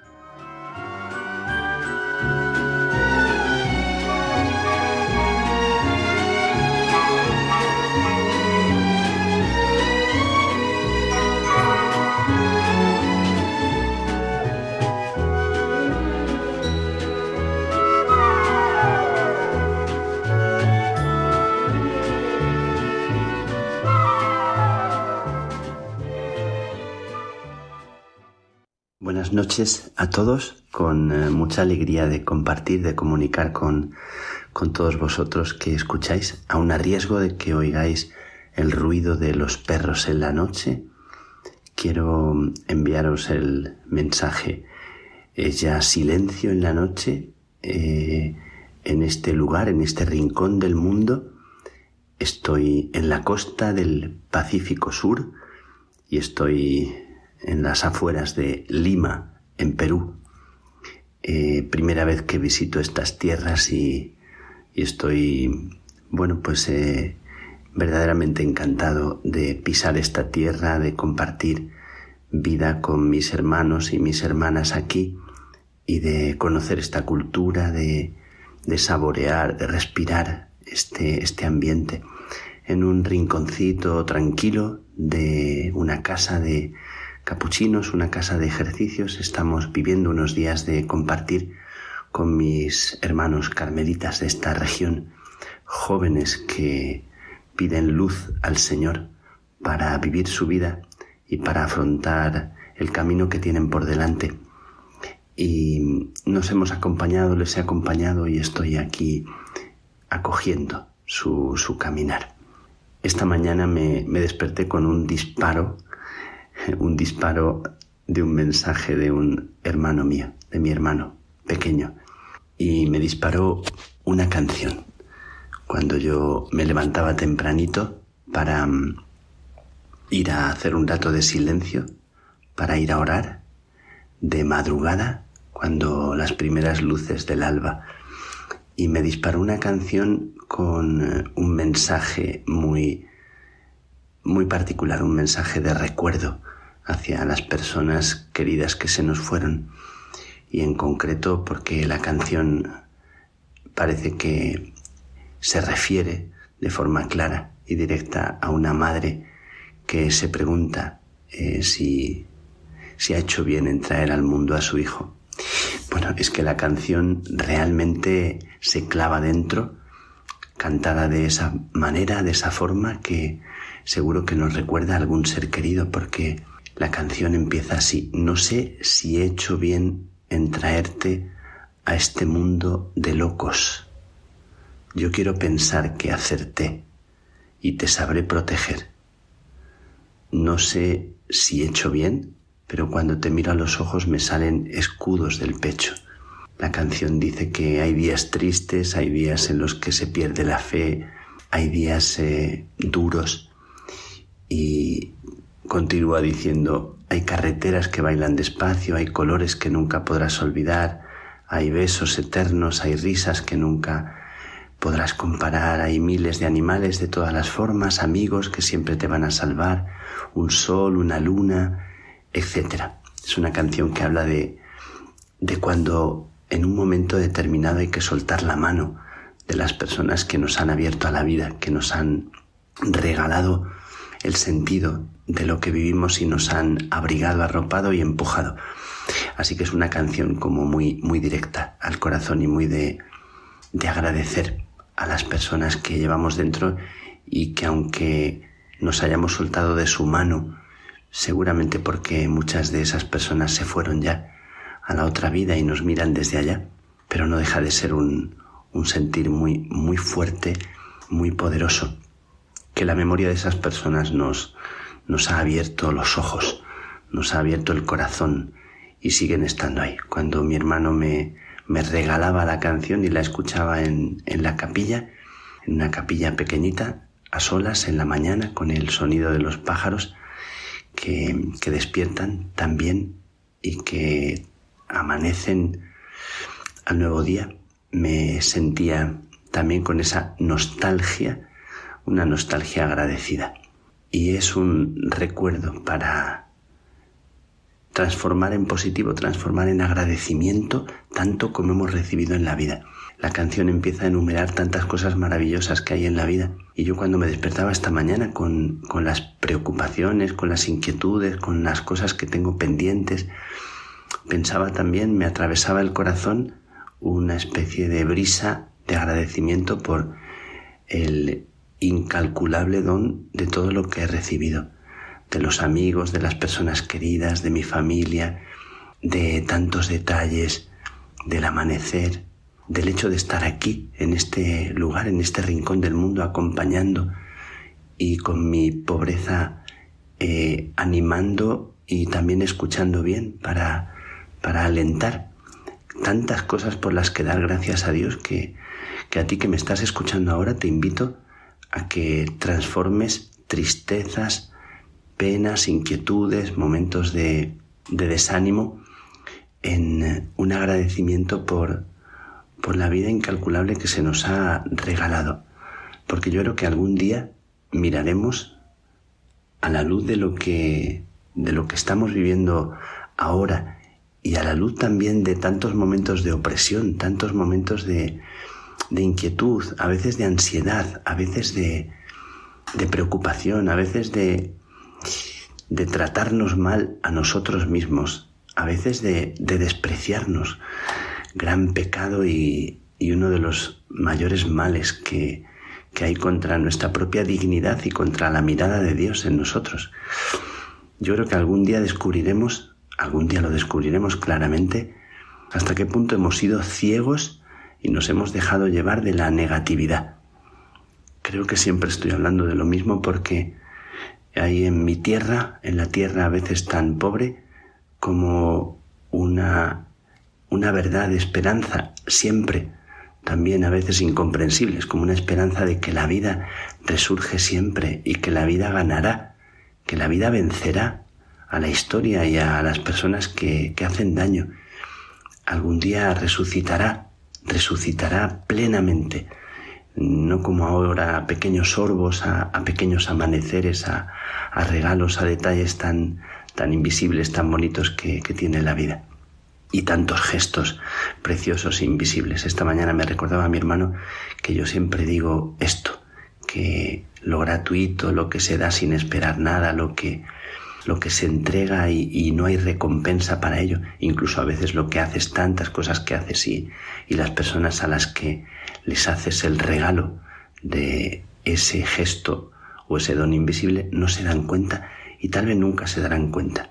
Me decía que, que hablo muchas veces de eso y, comentábamos que, que eso hemos heredado de una persona o de más de una persona en la vida, en concreto de mi madre, y venía la nostalgia. Y recordamos a los seres queridos con orgullo, con un pelín de nostalgia, pero sobre todo poniéndonos en pie para homenajearles, para que nuestro homenaje sea ese, seguir nosotros alentando, descubriendo paisajes y carreteras que conducen a, un lugar hermoso. Eh, yo me siento así en mi fe, en lo que vivo diariamente, en el agobio de tantas cosas y de tanta responsabilidad y de sentirte cada día más pequeñito frente a un mundo que te toca animar y que te supera. Sin embargo, en lo profundo hay un agradecimiento inmenso por el regalo de, cada pequeño detalle. Estaba recordando que, en estos días pasados de Navidad, en que falté un día a la cita con, todos vosotros por, por una gripe, por un catarro muy, muy pegajoso que, que ya voy estando libre, pero tantos detalles de las personas que te cuidan, que te ofrecen una infusión, que te dan algo para, para calmar. Y estaba en casa de mi hermano y mi hermano hace un gesto por las mañanas que es muy bonito. Eh, hay una planta heredada de mi madre, una planta muy bonita que tiene las flores eh, como de color rosa intenso y cada mañana cuando va a la cocina para que su mujer se alegre con la planta, traslada la planta de, desde el salón a la cocina. Y para que ella se alegre con, con el color y con, y con, el, con la vida que, que nace de esa planta así tan, tan luminosa.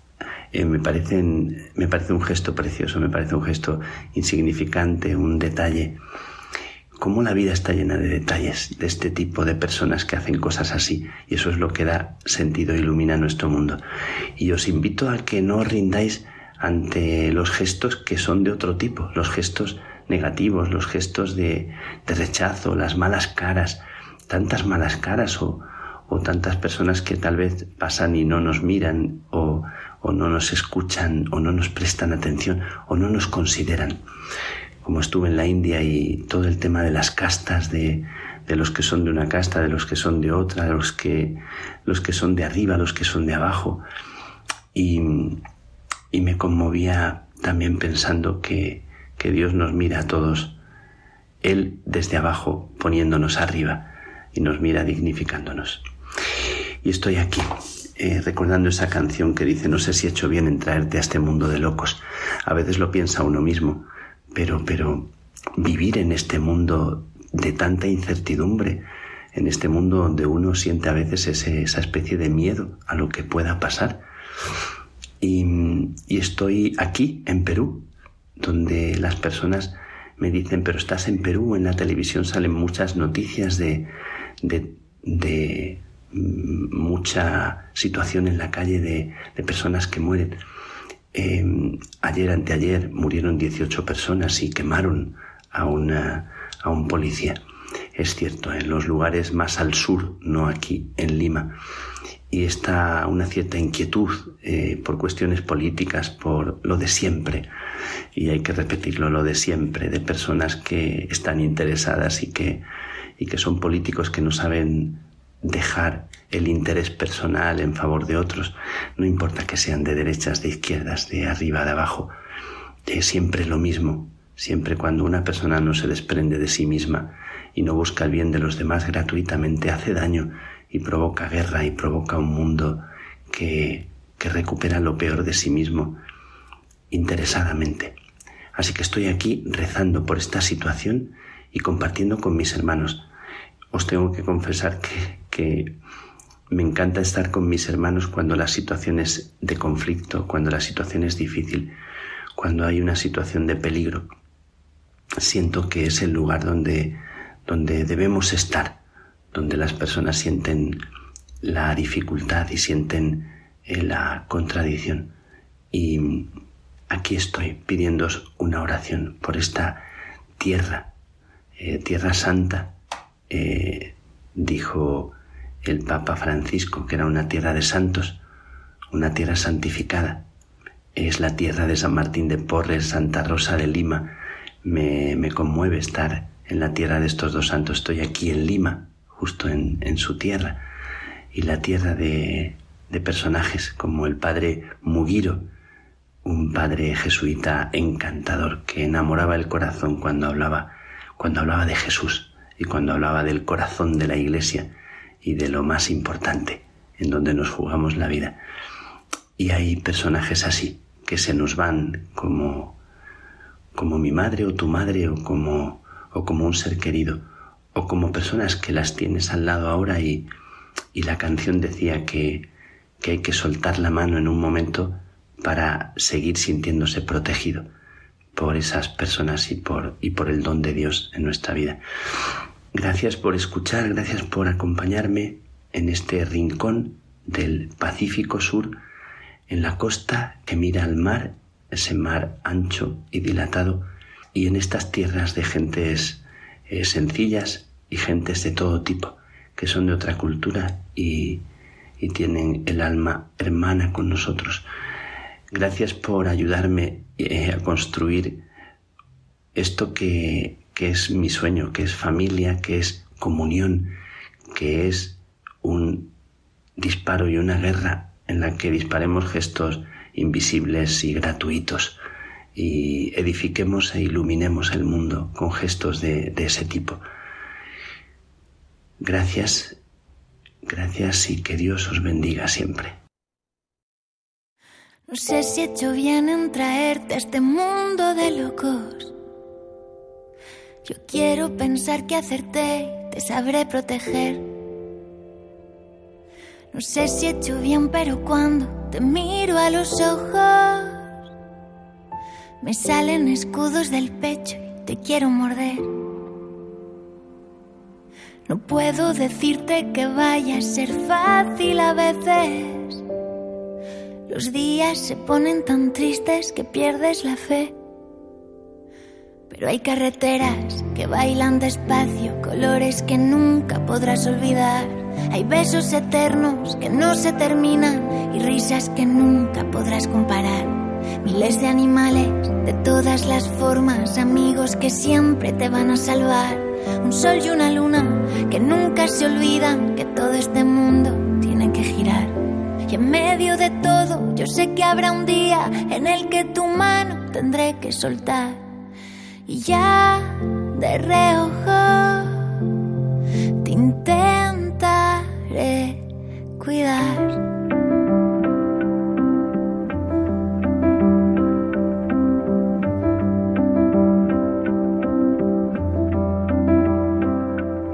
No sé si he hecho bien en traerte a este mundo de locos. Quiero matar al primero que te haga llorar. No sé si he hecho bien, pero cuando te miro a los ojos, el mundo parece más grande y yo puedo volar. No sé si decirte que no va a ser fácil a veces. Hay tantos idiotas que ponen el mundo al revés. En Entre tú y yo, la hermana Carmen Pérez nos habla de Benedicto XVI.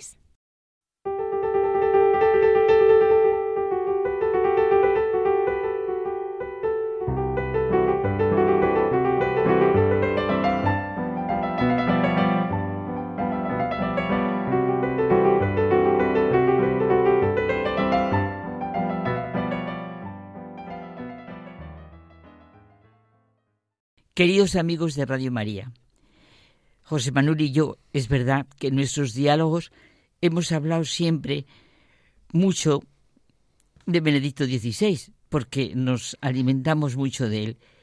Y hoy lo traemos con su manteneos firmes en la fe. Manteneos firmes en la fe. Las aparentes certezas contra la fe se han desvanecido. Jesucristo es verdaderamente el camino, la verdad y la vida. Y la Iglesia, con todas sus insuficiencias, es verdaderamente su cuerpo. Pues lo traemos, ¿verdad, José Manuel? Porque es el testamento espiritual de nuestro queridísimo Benedicto XVI. Y yo le venía diciendo a José Manuel que yo quiero heredar completamente su testamento, lo que nos ha legado, y tenerlo siempre para vivirlo diariamente. La mañana que murió, el Papa Francisco dijo que el pensamiento nos iba a todos espontáneamente al queridísimo Papa emérito Benedicto XVI, que esa mañana nos había dejado, claro, como lo sentíamos, y que con conmoción recordábamos su persona, así de noble, así de gentil, y que sentíamos en el corazón mucha gratitud, gratitud a Dios por haberle dado a la Iglesia y al mundo. No, hombre, y gratitud a Él por todo el bien que ha realizado, y sobre todo por su testimonio de fe, esa lucha continua, ¿no? Bueno, no sé si lucha o ese debate que siempre mantenía entre fe y razón, ¿no? Sí y especialmente ese testimonio ¿no? Eh, en estos últimos años de vida retirada, ¿verdad? Es verdad, ese testimonio de fe y oración que ha sido una maravilla. Solo Dios conoce el valor y la fuerza de su intercesión y de sus sacrificios ofrecidos en bien de la Iglesia. Sí, verdaderamente estamos muy unidos en nuestros pensamientos, afectos, deseos. Oye, y ahora me viene precisamente un hecho que ocurrió hace exactamente 15 años. Bueno, también me he acordado de otro, pero ya lo dejo, que te hablé un día. Hace 23 años que yo escuché a Benedicto XVI cuando era Ratzinger aquí en el Palacio de Congresos comentando la Fides Ratio. Me he acordado de pronto que me ha venido en el año 2000. Fue impresionante. Pero lo que tú y yo hemos comentado que queríamos traer es lo que ocurrió hace 15 años, ya era papá, que es que ilumina intensamente y es una riqueza más en la vida de Benedicto XVI. El hecho fue la cancelación de una visita de Benedicto XVI a la Universidad La Sapienza en enero de 2008, sí, exactamente 15 años. Como dice San Pablo a los que aman a Dios, todo les sirve para bien. El rechazo a la visita de Benedicto XVI a la Universidad La Sapienza, la más grande universidad de Italia, prevista para el jueves 17 de enero, fue anulada por actos de presión y amenazas de grupos minoritarios alimentados por un manifiesto de rechazo publicado por 67 profesores. Fíjate que es curioso que el pliego de cargos contra el Papa decía lo siguiente, en nombre de la laicidad de la ciencia y de la cultura. Y por respeto a este Ateneo, abierto a docentes y estudiantes de todos los credos e ideologías, los firmantes reclaman que la intervención del Papa sea anulada. Fíjate, qué contradicción. Es que en el mismo texto se defiende una cosa y la contraria. Lo que Y ellos decían representar un libre debate de las ideas, que es la urdimbre de toda la vida universitaria, pero en realidad la estaban negando. Es lo que está pasando ahora, José Manuel. Claro. Pero fíjate, ya entonces el rector se quejó de que muchos de los que se opusieron, cosa que pasa, no habían leído jamás un escrito del Papa. Yo creo que he oído a personas que no habían leído ningún escrito del Papa. Ese hablar de oídas, ese hablar de tópicos, deja tarde o temprano en ridículo a quien lo hace. Ante determinadas afirmaciones es para decir, pero vamos a ver, vosotros no tenéis capacidad y criterio para leer y conocer por vosotros mismos la realidad que fustigáis con un desconocimiento indigno? Precisamente ahora que en el mundo entero se agradece y da gracias a Dios por el enorme don y sabiduría de la fecunda y maravillosa relación entre razón y fe a la que nos abre Benedicto XVI, nos decimos una y otra vez la frase central de su testamento. Manteneos firmes en la fe. Todo lo que hagáis, hacedlo con amor. Y hay que saborear e interiorizar las palabras que dijo al comenzar el año de la fe. ¿Qué es la fe? ¿Tiene aún sentido la fe en un mundo donde ciencia y técnica han abierto horizontes hasta hace poco impensables? ¿Qué significa creer hoy? De hecho, José Manuel, en nuestro tiempo es necesaria una renovada educación en la fe que comprenda ciertamente un conocimiento de sus verdades y de los acontecimientos de la salvación, pero que sobre todo nazca de un verdadero encuentro con Dios en Jesucristo, de amarle, de confiar en Él, de forma que toda la vida esté involucrada en ello. Y ahí está su repetidísima convicción. Hemos creído en el amor de Dios. Solo así puede expresar el cristiano la opción fundamental de su vida. Y estas palabras que también retumban en, en, nuestros corazones, ¿no?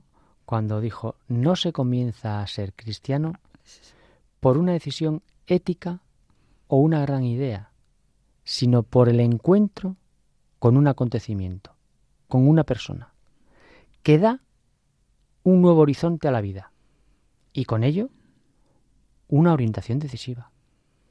Dios es amor, es la clave de Benedicto XVI. Ya lo creo. La fe, ya lo creo, nunca puede crecer a partir del rechazo de la racionalidad. Esto es algo evidente en todas sus intervenciones escritos.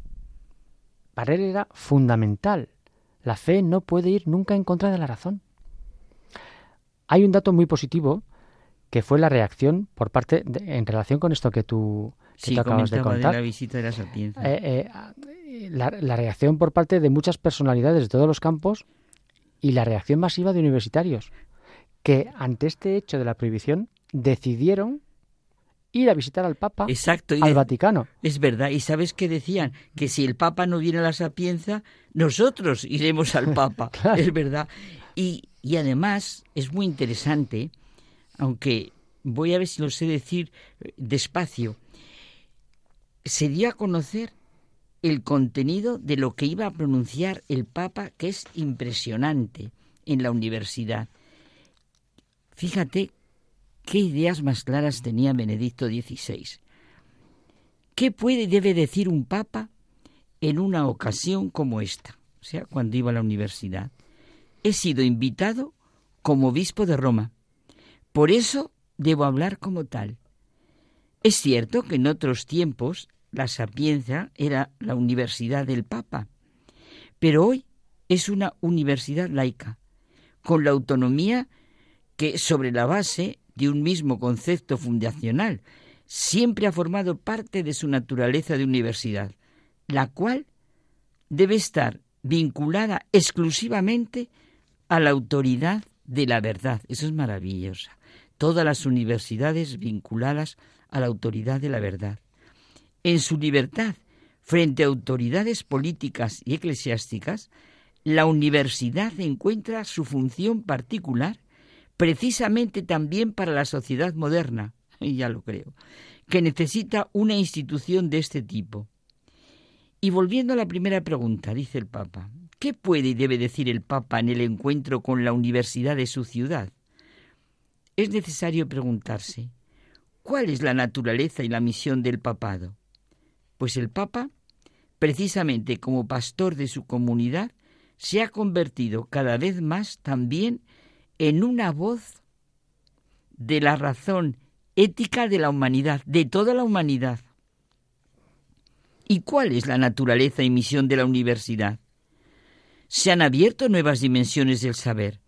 En este desarrollo, no sólo se ha abierto a la humanidad una cantidad inmensa de saber y de poder, también han crecido el conocimiento y el reconocimiento de los derechos y de la dignidad del hombre. Y de esto no podemos menos de estar agradecidos. Ojalá se viviera así en todas las universidades. Pero nunca puede decirse que el camino del hombre se ha completado del todo y que el peligro de caer en la inhumanidad, que es lo que nos está pasando, ha quedado totalmente descartado como vemos en el panorama de la historia actual. Hoy, hoy, el peligro del mundo occidental, por hablar solo de este, pero pasa en todos, es que el hombre, precisamente teniendo en cuenta la grandeza de su saber y de su poder, se rinda ante la cuestión de la verdad. Y eso significa al mismo tiempo que la razón, al final, se doblega ante la presión de los intereses y ante el atractivo de la utilidad, y se ve forzada a reconocerla como criterio último. Existe el peligro de que el pensamiento degenere en positivismo y la teología, la fe, con su mensaje dirigido a la razón, queda confinada a la esfera privada de los grupos. Esto es para publicarlo en todos los sitios y dimensiones, en todas las universidades, en todos los gobiernos. Es que es muy necesario escuchar estas palabras, este mensaje, en este mundo que hoy, en los años que hoy estamos viviendo. Por eso yo creo que mm, nos tiene que brotar del corazón una acción de gracias a Dios por Benedicto XVI. Por supuesto. Y nosotros, por favor, a pedir, manteneos firmes en la fe y nuestro amor, nuestra verdad, nuestra caridad. Y vas a decir algo. Yo te avanzo una cosa. El Padre Pío hizo una, ya sabes que, en fin, tenemos una relación muy intensa, y hizo una profecía sobre San Juan Pablo II y sobre Ratzinger, que dijo que los dos iban a ser santos. O sea que ahí lo dejo. Mira lo que vimos, lo que vimos en el funeral, santo súbito, santo súbito. Pues, pues Benedicto con buena razón parece que puede ir en ese camino. Pues fíjate, José Manuel, bueno, aunque sea aquí en, en público con este, pero bueno, yo siento en mi corazón, cuando digo Benedicto XVI, siento paz. Hasta la semana que Hasta la semana que viene.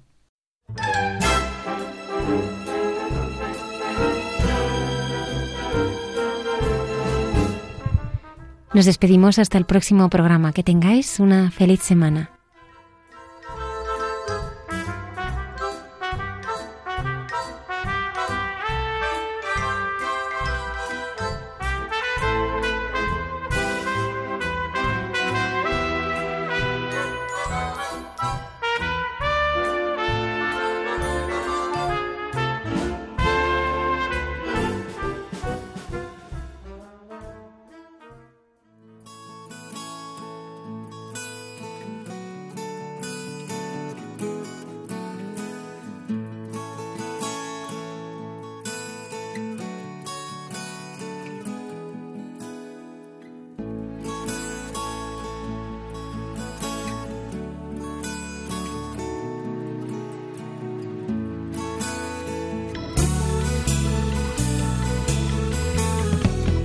Han escuchado en Radio María Hay mucha gente buena, un programa dirigido por Almudena Delgado.